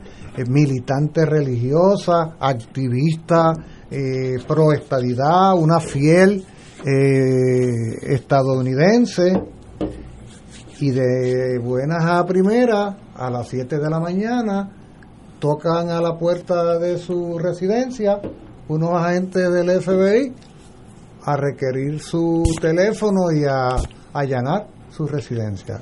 Y pocos días después resulta que hay otro prominente, oye, en ambos casos legisladores, no son ciudadanos de por ahí, y van y tocan la puerta para lo mismo. Y comienza, porque una vez tocan puertas, de repente se abren bocas y empiezan por ahí cada cual a dar su versión con medias verdades y con medias mentiras y lo que tú quieras, pero lo que tú vas viendo es que se destapa una olla. ¿ah? y, que no dudes que esté dentro de lo que es el radar de los agentes. Claro. tú tiras una piedra en el agua, que lo que tú estás buscando no es dónde cayó la piedra, sino todas las olas que se van extendiendo. Y no podemos perder de vista, no podemos perder de vista de que una cosa es el agente de la policía que está atendiendo el tránsito en el semáforo de la esquina y otra cosa es lo que se conoce en cualquier país del planeta como la policía política. O sea, una cosa es la policía esa que atiende nuestros problemas y el FBI, el Buró Federal de Comunicaciones, es la policía política estadounidense para los asuntos nacionales estadounidenses, básicamente. La Agencia Central de Inteligencia, pues la policía política de dimensión planetaria, ¿no? Por lo tanto, cuando un agente del FBI toca la puerta de alguien, no lo está haciendo porque esa persona se comió la luz roja ayer cuando iba para su casa o porque se paró en la línea amarilla. O sea, lo está haciendo porque está tejiendo ese agente que tocó la puerta, está tejiendo un caso de naturaleza política. Y la pregunta que tú hacías y reiterabas, Eduardo, me parece que es fundamental. O sea, adiós, no que estos eran los abanderados leales 200% de Estados Unidos y resulta que van estando en la picota pública. Los están vistiendo con su ropa de gala para llevarlos a la guillotina, como usabas tú la imagen de la revolución. Es que, es que de eso se trata. Oye, ¿y cuántos días faltan para las primarias del PNP? ¿Ah? ¿Y, ¿Y cuántas otras puertas van a tocar los señores agentes del FBI en las casas de distinguidos, honorables y respetuosos eh, incumbentes del gobierno de Puerto Rico, anexionistas todos? O sea, esto, esto es una situación seria. Esto es pura casualidad. Claro, claro. Pura casualidad. Bueno, sí, siguiendo la lógica que... No, yo estoy, vuelvo y le repito. Es la impunidad, esa palabrita, impunidad. Con los federales no hay impunidad. Ellos son impunes. Ah, bueno, ese es el imperio. pues ellos, ellos, son la personificación. Todos los se comportan como un imperio. Ellos son la personificación no, no, hay imperios diferentes. Todos. Roma, Francia, Inglaterra, la reina de los mares, etcétera, todos son idénticos, mueven las fichas a favor del imperio hasta que dejan de ser imperio. Esa es la naturaleza de, todos los imperios. Estados Unidos no es excepción a esa regla. Ni lo va a hacer cuando deje de serlo. No, y, no, y pasará a ser, un, día será otro China, puede ser el próximo. Y una muestra eh, elocuente de la, esa es la historia de la humanidad. Y una muestra elocuente de la condición colonial prevaleciente que debiera indignarnos a todos empezando por los anexionistas mismos en su calidad de ciudadanos, que la policía política de otro país así impunemente tenga la prerrogativa y el control de venir a tocar tu puerta para allanar tu casa así porque es dueña y señora. Pero es que, fíjate, hay que... Hay, ese es el, debemos agradecerle a los federales. No, the Great Divide, ese es el cañón de Colorado. El problema es que tú estás en un, un en borde y yo estoy en el otro no es la policía de un, de, un país extranjero, es la policía de tu nación que está haciendo las cosas. Ah, pues, no, estoy mirando como estadista. Ah, bueno. son, son dos cosas diferentes. Uno puede, uno puede formular un engaño en oraciones completas. bueno. Pero sigue siendo un engaño. Y el FBI engaño. está aquí porque está la bandera americana. El FBI no funciona en Venezuela o en Bolivia. no, otras agencias. Me imagino que el FBI funciona aquí de cierta manera distinta este, este a cómo, cómo funciona en, qué sé yo, en Tennessee.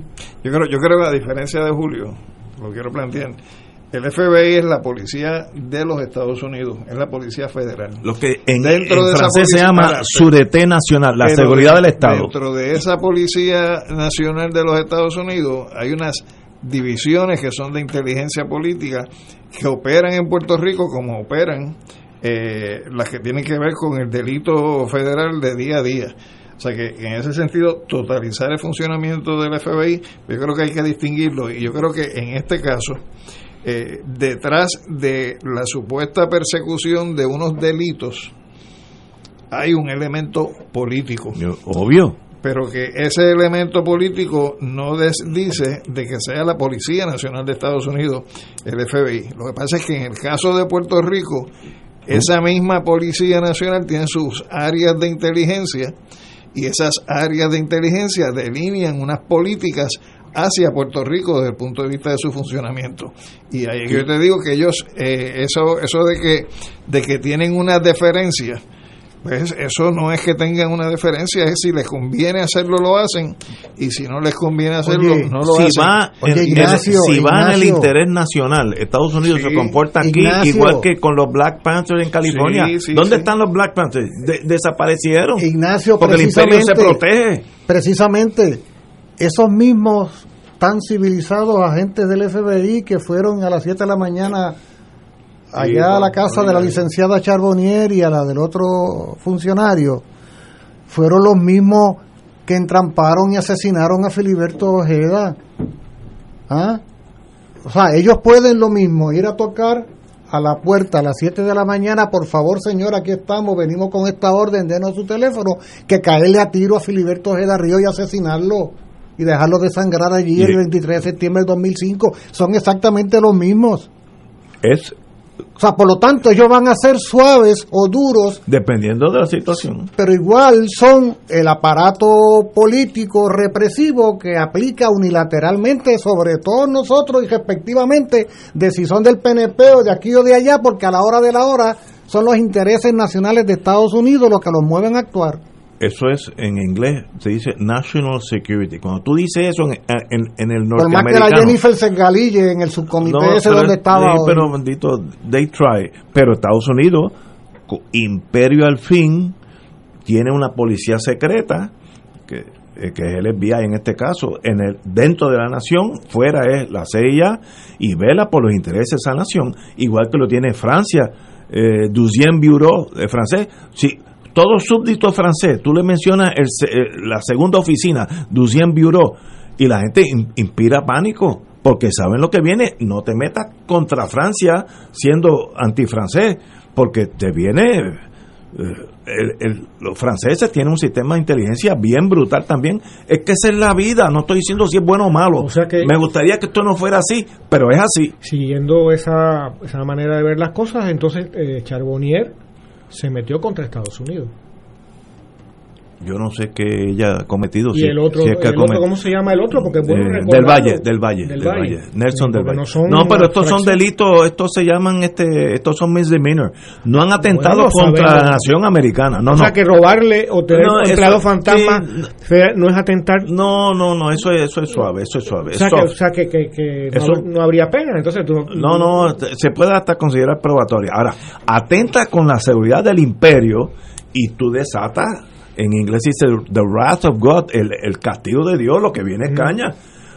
Y eso así ha sido siempre desde Roma para acá. O sea que, que, no, no clasificaría como castigo de Dios eh, a unos candidatos a menos de dos semanas de la primaria. Empezamos el visitarlo. es que yo digo, algo está pasando porque la actitud ha cambiado. Porque yo me acuerdo, cuando yo era fiscal federal, seis meses antes, déjalos quietos si lo vas a acusar después de los seis meses. y, tiene hasta lógica, pues no, le hace daño innecesariamente. Entonces algo, algo está pasando. Meses decidimos no acusarlo. O no acusarlo, sí, está bien.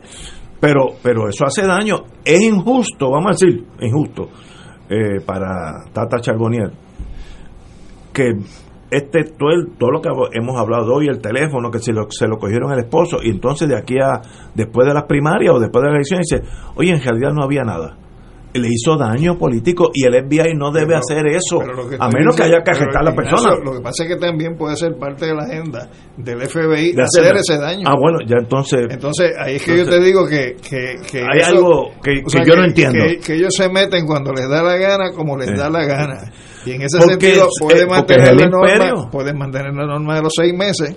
o, sencillamente, eh, con toda la intención, se meten, hacen el daño y después dejan la Si hay otra agenda, la cual yo no pues, entiendo.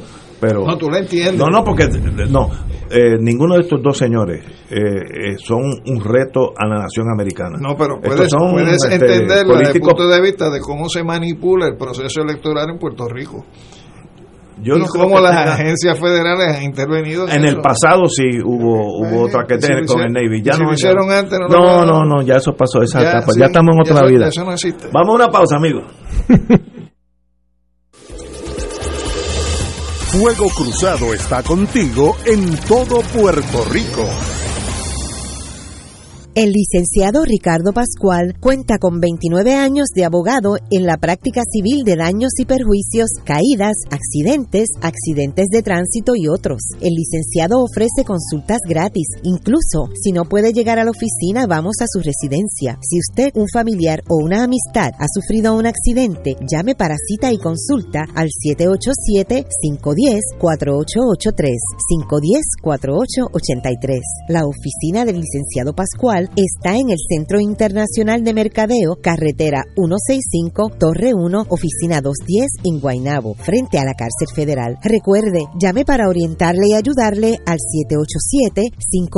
787-510-4883, 510-4883. Los partidos tradicionales deciden quiénes serán sus candidatos y el programa de análisis noticioso con la perspectiva más certera del ambiente electoral nacional te trae su tradicional especial del día de primarias. Sintoniza Fuego Cruzado el 9 de agosto desde las 3 de la tarde y entérate primero que nadie de las tendencias en los colegios electorales y el resultado oficial de las votaciones. Únete a Radio Paz 810 AM y Canal 13, cadena oficial de Fuego Cruzado, el domingo 9 de agosto desde las 3 de la tarde para el especial del día de primarias. En Radio Paz 810 AM agradecemos las contribuciones de nuestros oyentes recibidas a través de ATH Móvil durante esta larga cuarentena, que nos ha permitido mantenernos en el aire a pesar de la difícil situación económica que nos ha golpeado duramente. Permanecemos a flote, pero cada vez es más cuesta arriba la misión de seguir operando este ministerio radial al servicio de nuestros hermanos en la fe y nuestra iglesia. Ahora más que nunca necesitamos de tu solidaridad. Entrando a la aplicación ATH móvil de la siguiente manera. Paso número 1, marca Pay Business. Paso 2, busca Radio Paz 810. Número 3, escribe la cantidad del donativo. Y número 4, presiona enviar. Muchas gracias por tu ayuda y mil bendiciones ahora y siempre. AESA, la pequeña gigante, te invita a sintonizar su espacio radial AESA Informa todos los jueves a las 4 y 30 pm. Se estará ofreciendo información relevante a los pensionados y jubilados de Puerto Rico. Te esperamos AESA Imparable, auspiciado por MMM Alianza. No puedes perderte de martes a viernes de 9 a 10 de la mañana por Radio Paz 810 AM, tu programa favorito. De todo un poco con Manolo Almeida y su grupo. Salud, motivación, cultura, farándula y más. ¡Estamos vivos! Y ahora continúa Fuego Cruzado.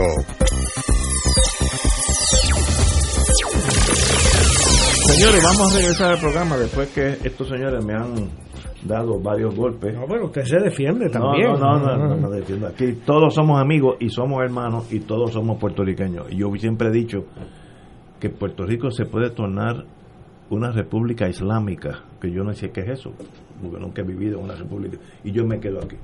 Yo soy puertorriqueño, nací aquí, estuve muchos años fuera, pero moriría aquí. Así que el destino de Puerto Rico va conmigo cogido de rabo. En la República Islámica tendría que decirte inshallah. Inshallah, imagínate. No, no, no, deja eso. Y con el nombre de Ignacio, ahí mismo me fusilan. ahí mismo me voy con, la, con el nombre de madre me voy. Pero anyway, regresamos, amigos. Y lo importante, yo creo que de vez en cuando, si esto, este tipo de programa sirve de algo, es un día sentarnos como estamos haciendo hoy entre amigos y hablarnos las diferencias. Muchos de los problemas, y yo soy el primero que acepto que yo padecí de ese problema contra muchos de ustedes, es la falta de entendimiento del otro lado. Si yo no entiendo a Julio Muriente, no sé cómo piensa, pues, ah, pues son enemigos. Eh, y si lo puedo eh, generar daño en su vida, como pasó en la Guerra Fría, pues le da. Pero yo nunca he conocido a Julio Muriente, a menos que se siente aquí, habla conmigo, veo que igual de buen ser humano que cualquier otro que, es que ah, pues ya ese no es aquel monstruo que mata gente y es comunista y se reporta toda la noche a Moscú, que era la Guerra Fría. Y también es importante, yo creo que un programa como... Ahora me registro a Caracas. eh, tu llamada es toda la noche a Caracol, que, es mucho más corta de esta. también es importante entender los fenómenos, o sea, que hablarlos, un, un programa en ese sentido como un, con programa como este que se, porque la mayor parte del diálogo público en Puerto Rico no, está dilucidando las cosas mismas que estamos hablando en este programa. Se habla de estadidad como de cada cual se inventa una estadidad.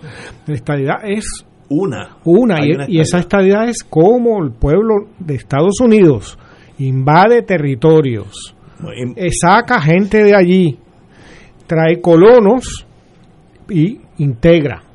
Esa es la estadidad. Y eso fue hoy en día, no hay otra. No, hay estadidad jíbara, no hay estadidad en español, no hay nada de eso. Eh, el, primero, el lenguaje es esencial para una nación, porque el lenguaje trae consigo cultura, ¿sabes? y, ¿sabe? la forma de pensar.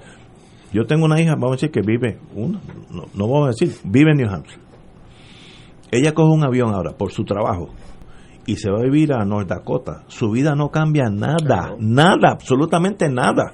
Lo único que, un mapita en lo que coge dónde está la, estación de gasolina, el super, pero eso es todo, porque es, es una nación homogénea.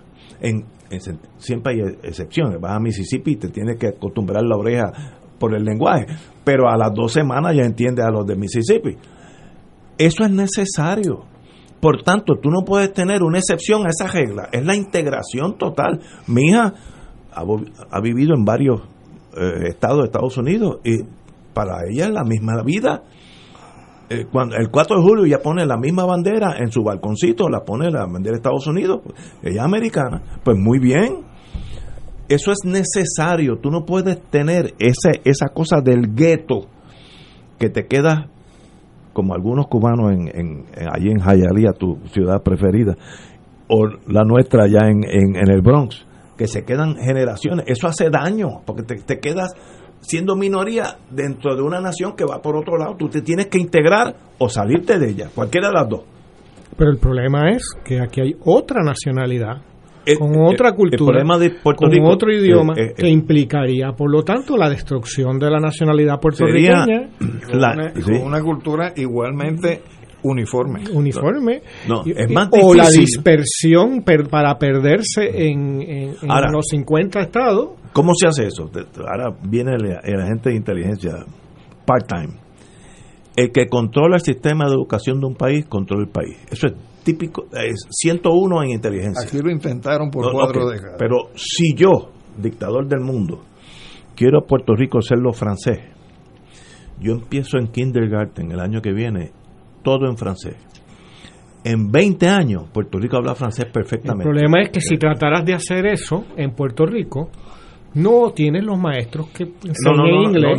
Habría una resistencia. No, pero es que no, los van a traer. No, no, digo, si de verdad tú quieres. Pero, pero que ese eh, proyecto no está en. No, no está.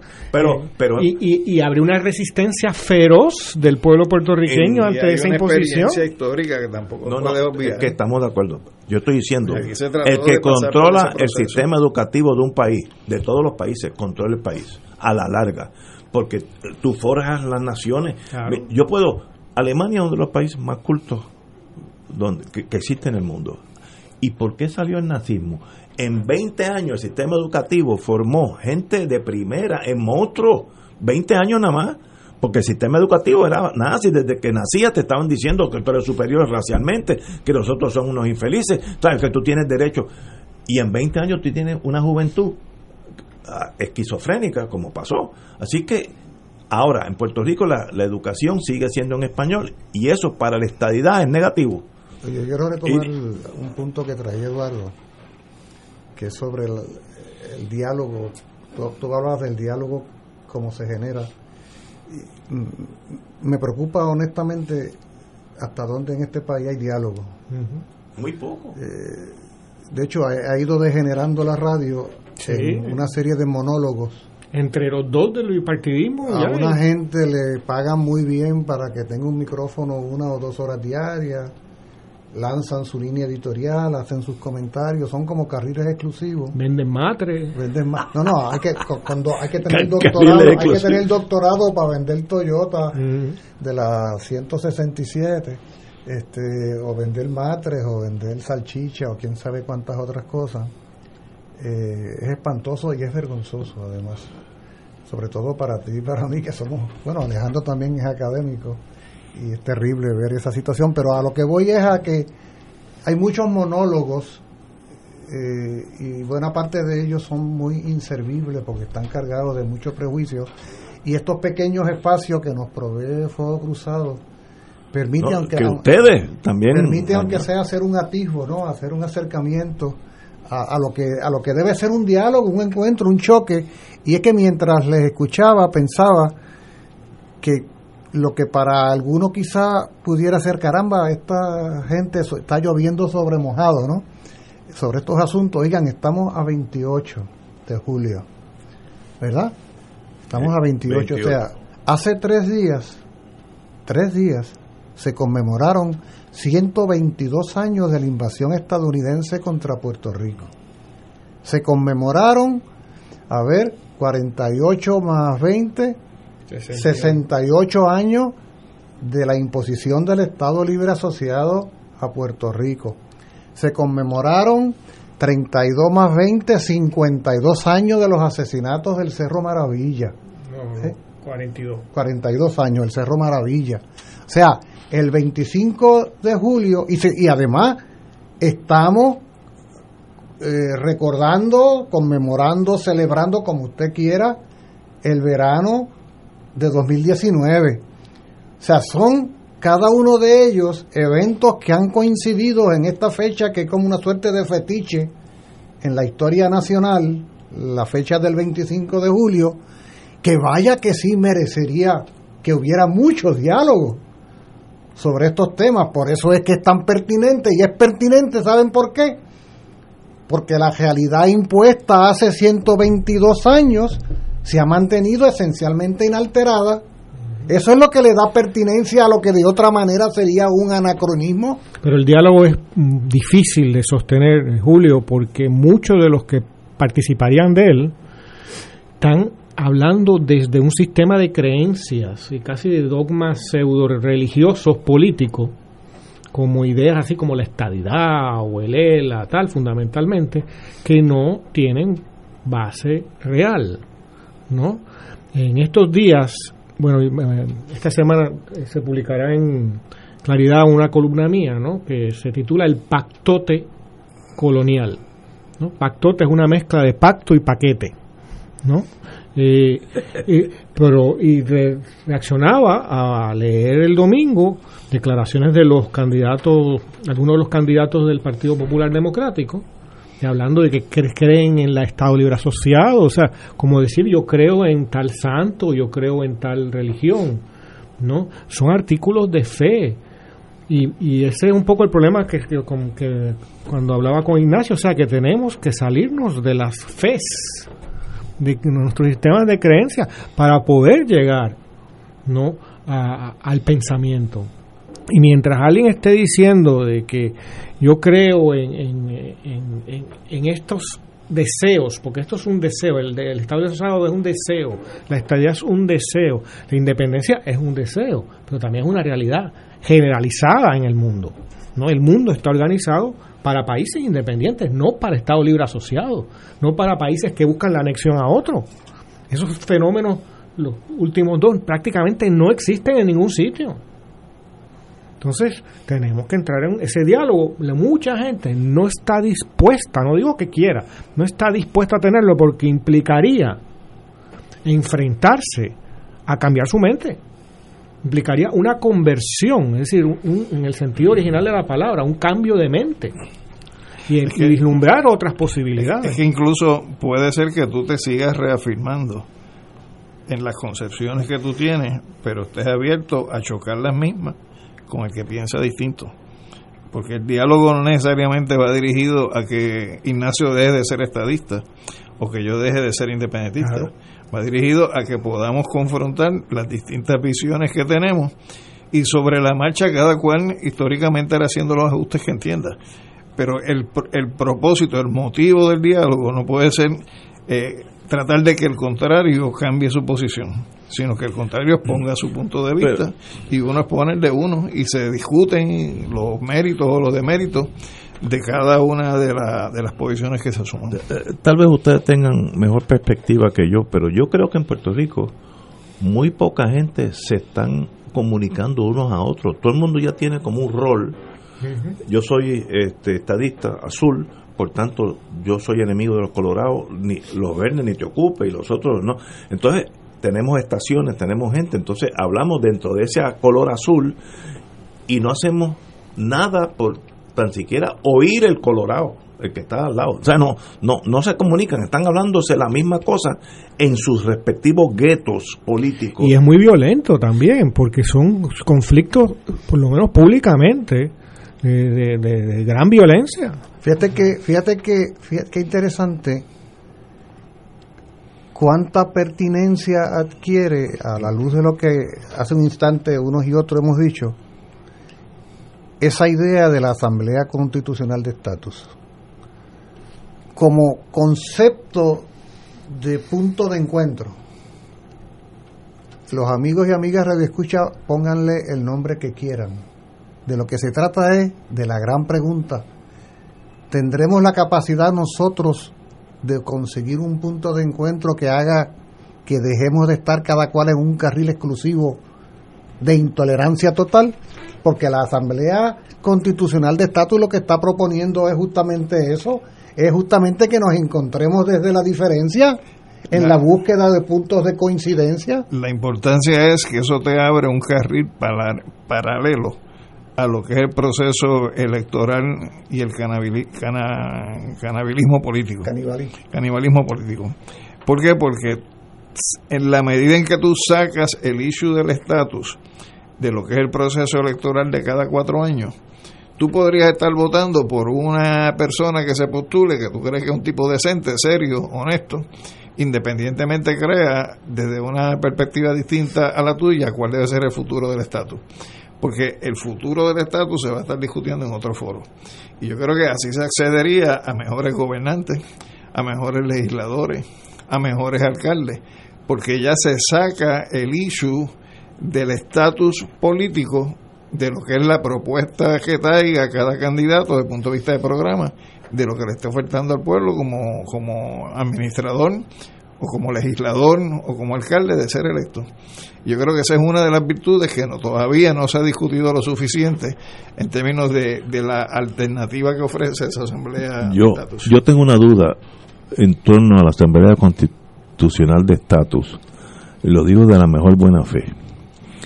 Nos vamos a reír nosotros cuatro o, o 400 o cuatro mil o, 40 mil para ver hacia dónde debe ir el, el, destino político de Puerto Rico. Excelente. Ahora, yo estoy mirando a integrarme a Estados Unidos y fulanito en la misma asamblea está mirando a la independencia.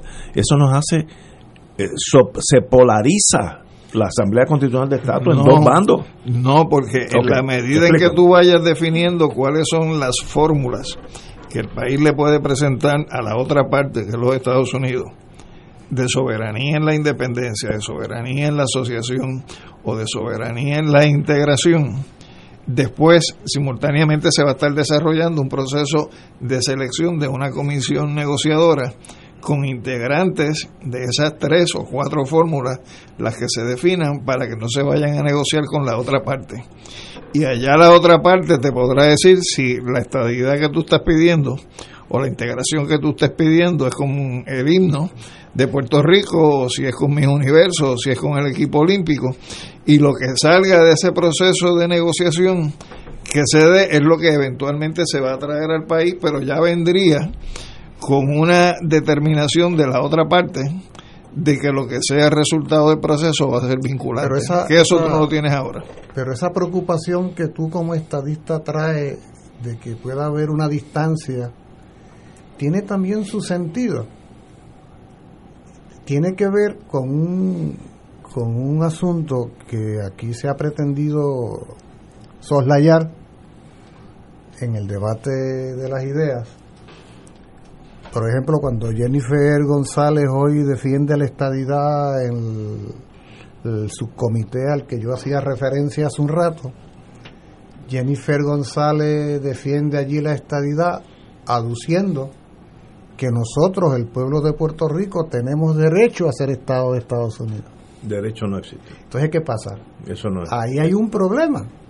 Hay un problema porque la realidad en materia de anexión de territorios a Estados Unidos, tú explicabas un poco hace un momento cómo se fue dando el proceso expansionista, es que el proceso de anexión es un ejercicio de la soberanía nacional del Estado que decide anexar o no.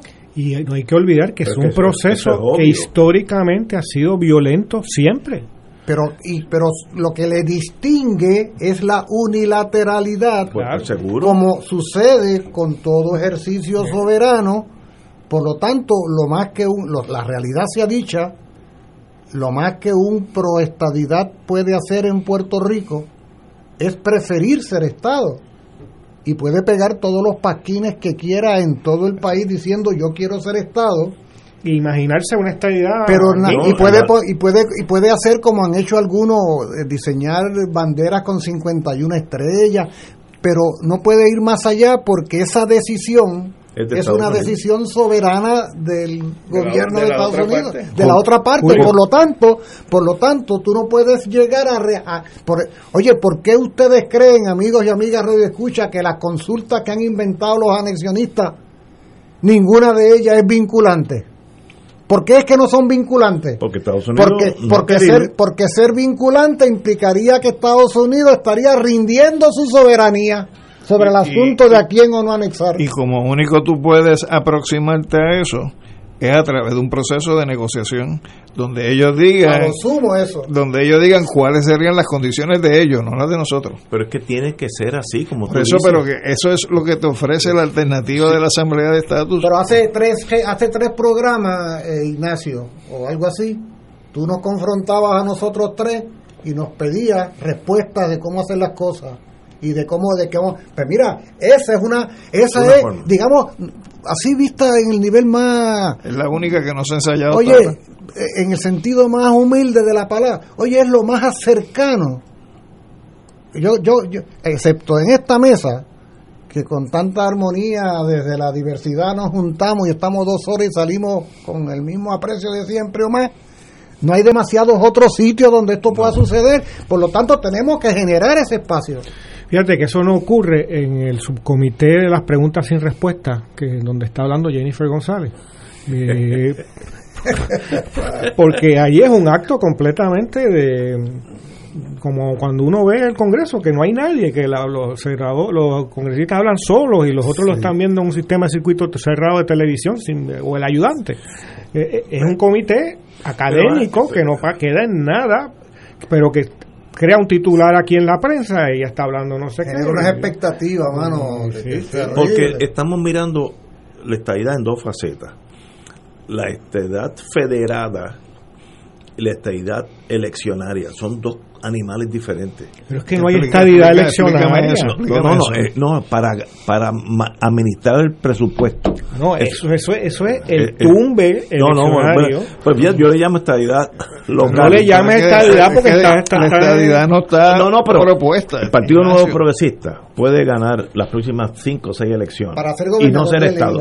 Exacto, para ser... Sí, eso es lo que puede hacer. Es que hay mucha gente que lo que le interesa es eso eso es el 90% no, no del partido. Eso yo, yo no soy 10%, yo soy más de eso. Ah, ponle 11. Podemos transigir. Bien, bien, generoso, ponle 11. Pero, pero, hay alguien que piensa que Puerto Rico se va a integrar a Estados Unidos por un derecho divino. Sí, un montón de gente de ese partido. Pero es que eso no es cierto. Pues Estados Unidos. La responsabilidad de uno es sacarlo. Es, importante hablar las cosas. Estados Unidos va a permitir que se integre a los Estados Unidos, aquellos estados que Estados Unidos determine que le conviene. Punto. Así ha sido desde que llegaron los peregrinos a Plymouth Rock. por ahí para abajo, lo mismo. Y lo que habría que añadir que ese proceso que ellos van a determinar siempre ha sido un proceso muy violento que ha implicado la destrucción de, los pueblos originarios de esos territorios. que, y su suplantación por colonos estadounidenses. Estados Unidos pienso ahora como, como anglosajón, tenía que moverse hacia la costa del Pacífico, como lo hicieron, y el que estuviera por el, por el medio... ¿Por qué tenía? Porque es, una nación que llega. No, pero ¿por qué tenía? No, no, no. Llegan un, montón de europeos. ¿Y por qué no se extendió hacia el norte que está Canadá? No, trataron, pero los ingleses estaban allí molestando. Pero si no los dejan, se los coge. Eh, eh, con México tuvieron la ventaja. Piensa como anglosajón que el ejército mexicano era flojito y no y se quedaron con todo eso. Pero vamos a decir, piensa como mexicano. Ah, bueno, te quitaron el 55% ah, de tu territorio nacional. Estipulado. Pues pensemos como puertorriqueños, no vamos a pensar como, como, estadounidenses. pero estamos explicando por qué Estados Unidos corre hacia el Pacífico. Es el, el crecimiento natural. Si tú vives en New Jersey. Es natural. Eh, eh, eh, si tú vives en New Jersey y caminas 20 millas, estás, tiene que ser estás en Ohio. no, porque es el, el el ser humano se desplaza no caminando. Un proyecto político. Había un proyecto político. Ah, te voy a decir cómo se, se hizo en aquellos años. ¿Cómo se llama? Land Grant. Es si tú estás dispuesto a vivir en esta finca que es de aquí a Arecibo, yo te la doy gratis. Entonces tú venías desde Kentucky en una carreta a tiro limpio con los indios. O sea, eso era violencia. Uno contra otro y cogía esta finca, porque entonces eh, vas colonizando con anglosajones hasta que un día llegaste al Pacífico. Pero es que si eres anglosajón es lo lógico. Vas colonizando lo que te robaste, matando indios. es que yo, yo quería crecer y a veces habían unos indios Pregúntale al general Costa. Se ponía en el medio. que el general Costa murió a tiro limpio. Y, porque lo pasa, Ignacio, que no se puede ignorar, porque son tan seres humanos como nosotros, y nosotros los puertorriqueños estamos en la posición de esos indígenas. De hecho, Puerto Rico es considerado en el Comité de Asuntos Indígenas de Estados Unidos, el Congreso. Para Estados Unidos nosotros somos aborígenes. Pero es que desde el punto de vista de, de anglosajón, tiene razón. Pero es que no hay tal punto de vista anglosajón. Eso, eh, Estos son el imperio dice, pues, eh, eh, esto es un grupito, igual que las tribus indias que todavía existen por allá este, en North Dakota. Pero son seres humanos igualitos que los anglosajones. esos son ellos, no nosotros. Es que estamos hablando ahora estamos cambiando. Como puertorriqueño yo estoy con ustedes. Ahora, si anglosajón, yo estoy con Estados Unidos, la lógica es el que se me meta por medio de aquí hasta el Pacífico. O sea, que es una lógica criminal entonces. No criminal, expansionista. Yo yo, yo, ah, yo, yo, quería ser una nación. es que tú no puedes establecer eso de que como anglosajón es así y como puertorriqueño es así. no, que son dos cosas diferentes. Por eso entonces tienes que decidir por una de las dos. Eso es una decisión muy personal de, de, todos los puertorriqueños o todos los americanos, si nos quieren o no nos quieren. Podemos estipular que los puertorriqueños y los estadounidenses somos seres humanos. Somos seres humanos. Y tenemos igual derecho a, a, a, la tierra. Seguro. Pues por lo tanto, no se puede validar entonces la usurpación del territorio de uno por el otro. Podemos estipular que somos dos naciones distintas. Totalmente distintas. dos culturas totalmente ya hemos contestado. No, no, pero que pero es que la verdad hay que decirla en esta mesa porque si no estamos la conclusión a la que luego dos naciones. Ahora por lo tanto no es la nación es aquella nación y esta nación. Si piensas como norteamericano la nación es la de ellos. Y si piensas como puertorriqueño la nación es la si, nuestra. y si pienso como como vietnamita pues la nación, es, la de ellos pero la realidad nuestra es que la nación es la nuestra. Ok. y si pienso como estadounidense yo no pienso que hay una nación. Yo pienso que hay muchas naciones no, pero es una nación. a no ser que esté loco. No, no, no. O sea, porque tengo que ver que hay muchas naciones en el mundo. un estado multinacional. No, no, no, pero a la hora de los tomates, una bandera no, no, dentro de Estados Unidos. Pero, ah, bueno, dentro, estoy hablando dentro de Estados pues Unidos. Pues Estados Unidos tiene que ver que Puerto Rico, como ha visto, por eso no lo ha integrado. Te voy a decir una experiencia, no sé si estamos robando mucho tiempo. Yo llegué al, al rango de capitán de navío en la Guardia Costanera, por suerte o destino, lo que fuera. Y para ese rango, que es antes de almirante, eh, pues en aquellos tiempos... Es coronel, ¿no? Es coronel en el ejército. Esa, esa otorgación de ese rango, te lo, en aquel momento, coincidió con el presidente Reagan y él nos unió, nos juntó a todos los de la nación americana que llegaban a ese rango y nos puso allí, habían dos mil personas. Y vino el presidente Reagan y nos habló a nosotros. Lo que dijo fue una, eh, tenía un control de, de la mente norteamericana. Y dice, mire, ustedes me están mirando a mí, me dicen Mr. President. Eso no es cierto. Ustedes son América. You are America. I just administered. Ustedes son la nación. Ustedes son los que valen. Ustedes han hecho esta nación lo que es. Mira, aquella gente se paró allí yo me sentí excluido de ese grupo. Si ese momento Reagan dice vamos a invadir a, vamos a invadir a Canadá, se, se acaba Canadá. Porque sentí el patriotismo norteamericano casi sin rienda, lo sentí en, mi cuerpo, porque allí todo el mundo dijo, somos americanos. Y eso es muy bueno si eres americano, porque allí habían oficiales de las cuatro esquinas de Estados Unidos y funcionan como uno. Pues es el, eso es Estados Unidos. Ahora, estoy con ustedes. Esto es una nación diferente. Pues sí, ha sido culturalmente, no hay duda. Yo me, yo me muevo ahora mismo y caigo en Venezuela. Los ajustes que yo tengo que hacer son mínimos. Hasta en la comida, nada, nada. La forma de hablar. La lengua. Las expresiones son idénticas. Yo, yo caigo en North Dakota, me tengo que ajustar. O en Hialeah. No, no, no, es que tú sigues. Este me tranca el doble. Oye, quiero hacer un breve comentario. usted tiene la palabra. retrotraerme por un momento. Hoy ha sido muy buen programa de, con ustedes. Al tema de la Asamblea Constitucional de Estatus. Volvemos para atrás. Porque observemos que el concepto de la Asamblea Constitucional de Estatus lo que deja interrumpirte porque nos hemos comido 10 minutos de más. Vamos a una pausa y regresamos ah, con la Asamblea Constitucional de Estatus.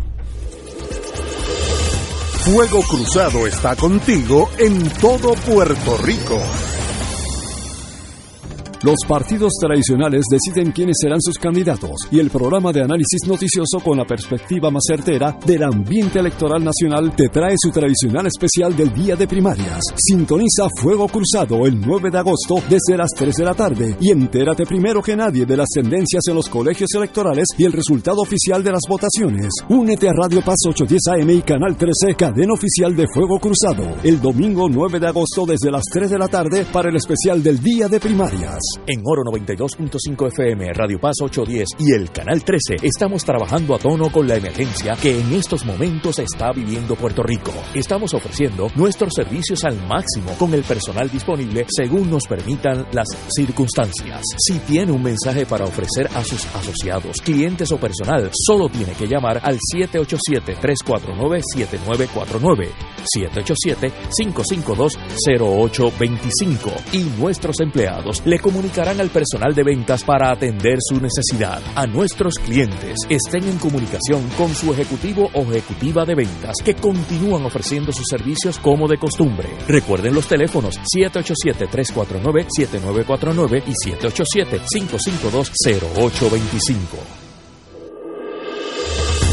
Fuego Cruzado, el programa de más credibilidad en la radio puertorriqueña, es ahora la tribuna abierta de análisis noticioso, con diversas perspectivas que exploran el trasfondo de lo que acontece a diario y cómo nos afecta. Escucha Ignacio Rivera y sus panelistas invitados de lunes a viernes en Fuego Cruzado en transmisión diferida a las 10 de la noche por Oro 92.5 FM. Radio Paz te ofrece el mejor motivo para levantarte temprano y disfrutar el comienzo de un nuevo día de lunes a viernes con Enrique Liboy y Radio Paz en la mañana. La dosis perfecta de noticias, deportes y éxitos musicales de todos los tiempos, humor y curiosidades, calendario de actividades y tus peticiones musicales por el 787 300 4982. Conéctate con el 810 AM de lunes a viernes con Enrique Liboy y Radio Paz en la mañana. Y ahora continúa Fuego Cruzado.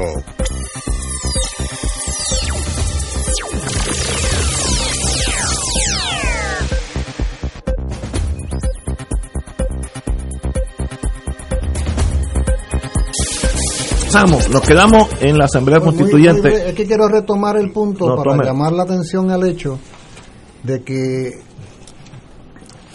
el concepto de la Asamblea Constitucional de Estatus representa que el pueblo de Puerto Rico se organiza desde su diversidad ideológica, política y demás, para como sujeto, como pueblo, de tú a tú, enfrentar, conversar, proponer, reclamar al gobierno de Estados Unidos.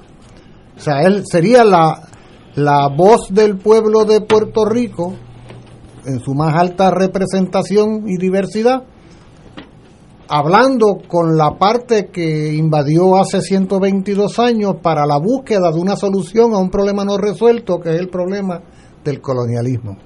Ahora, mientras no haya esa voz organizada desde la diversidad que reclame, que proponga, que cuestione, que esté dispuesto a sentarse, la otra parte se va a despachar con la cuchara grande. Y con la fantasía esa de que ustedes no se ponen de acuerdo, podemos llegar al año 4000 y no sucede nada porque la realidad sea dicha, hemos hablado aquí durante estas dos horas bastante del tema de la anexión, pero la realidad es que uno podría preguntarse, ¿qué es aquello que Estados Unidos no puede obtener de Puerto Rico y de los puertorriqueños porque no somos Estado?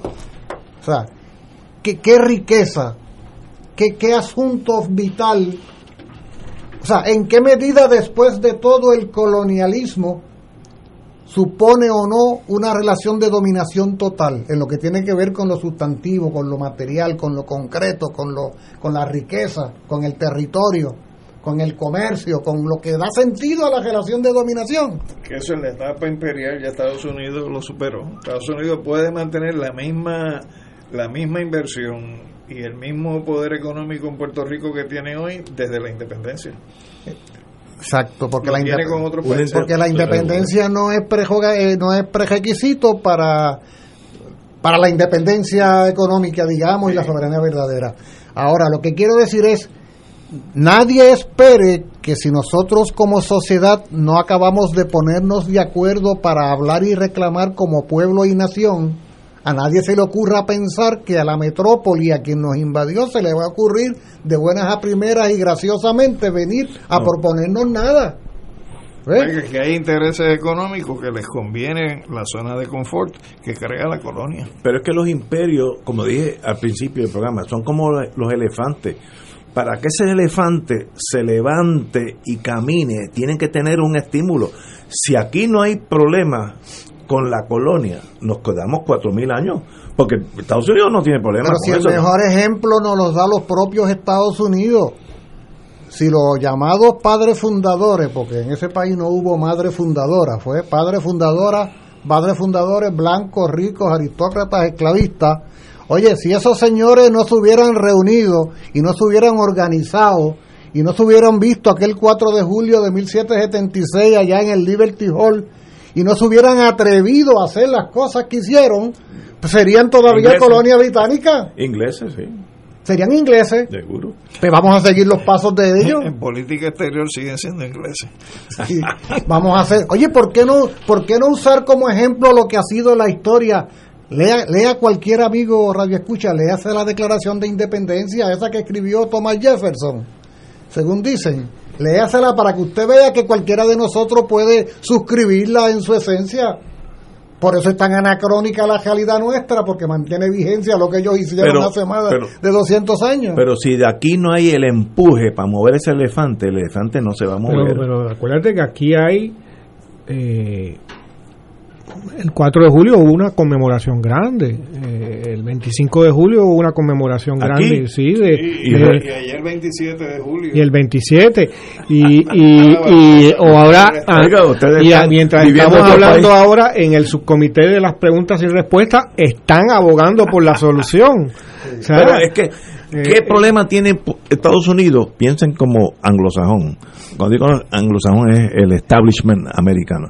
¿Qué problema tiene Estados Unidos con Puerto Rico ahora mismo? Ninguno. yo estoy de acuerdo contigo. No hay ningún problema, pues se queden igual. Yo creo que la propuesta de una asamblea constitucional de estatus es una confrontación ah, a los Estados Unidos, porque sería nosotros asumimos nuestro propio rol como pueblo de iniciar un proceso que nos lleve a la descolonización. No como partido, no como Que nos lleve a la descolonización. los se acabó. Y desde el punto de vista de ustedes, que dicen que mientras nosotros no nos pongamos de acuerdo, no, vamos no van a fijar posición. Ahora estamos de acuerdo. Ahora estamos de acuerdo y tenemos un método para ir a negociar con ustedes las opciones. Así que yo creo que ese, ese dato de autoconvocarnos es un primer paso en un ejercicio de libre determinación. Pero de no pasar nada de ese calibre, seguimos en el divertimento por ahí para abajo, siglos por ahí para abajo. Y entonces seremos la última colonia del universo, porque vamos al, al son que vamos. Por eso es que tenemos que cruzar nuestro propio Jubicón. No, no, estamos, aunque sea desafiando a Joma. Estamos de acuerdo. Y si hay que dar este programa en inglés de aquí a unos años, lo damos en inglés.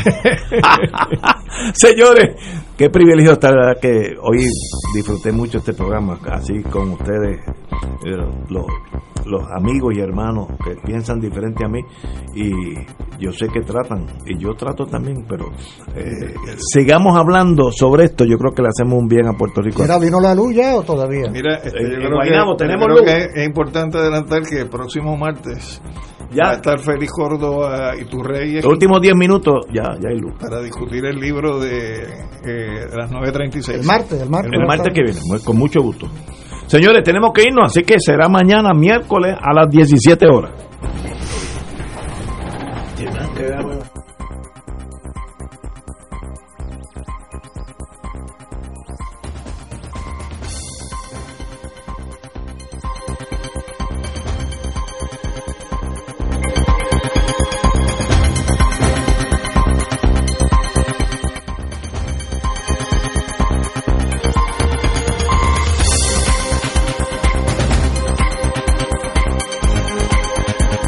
Emisora y sus anunciantes no se solidarizan necesariamente con las expresiones vertidas en el programa que acaban de escuchar.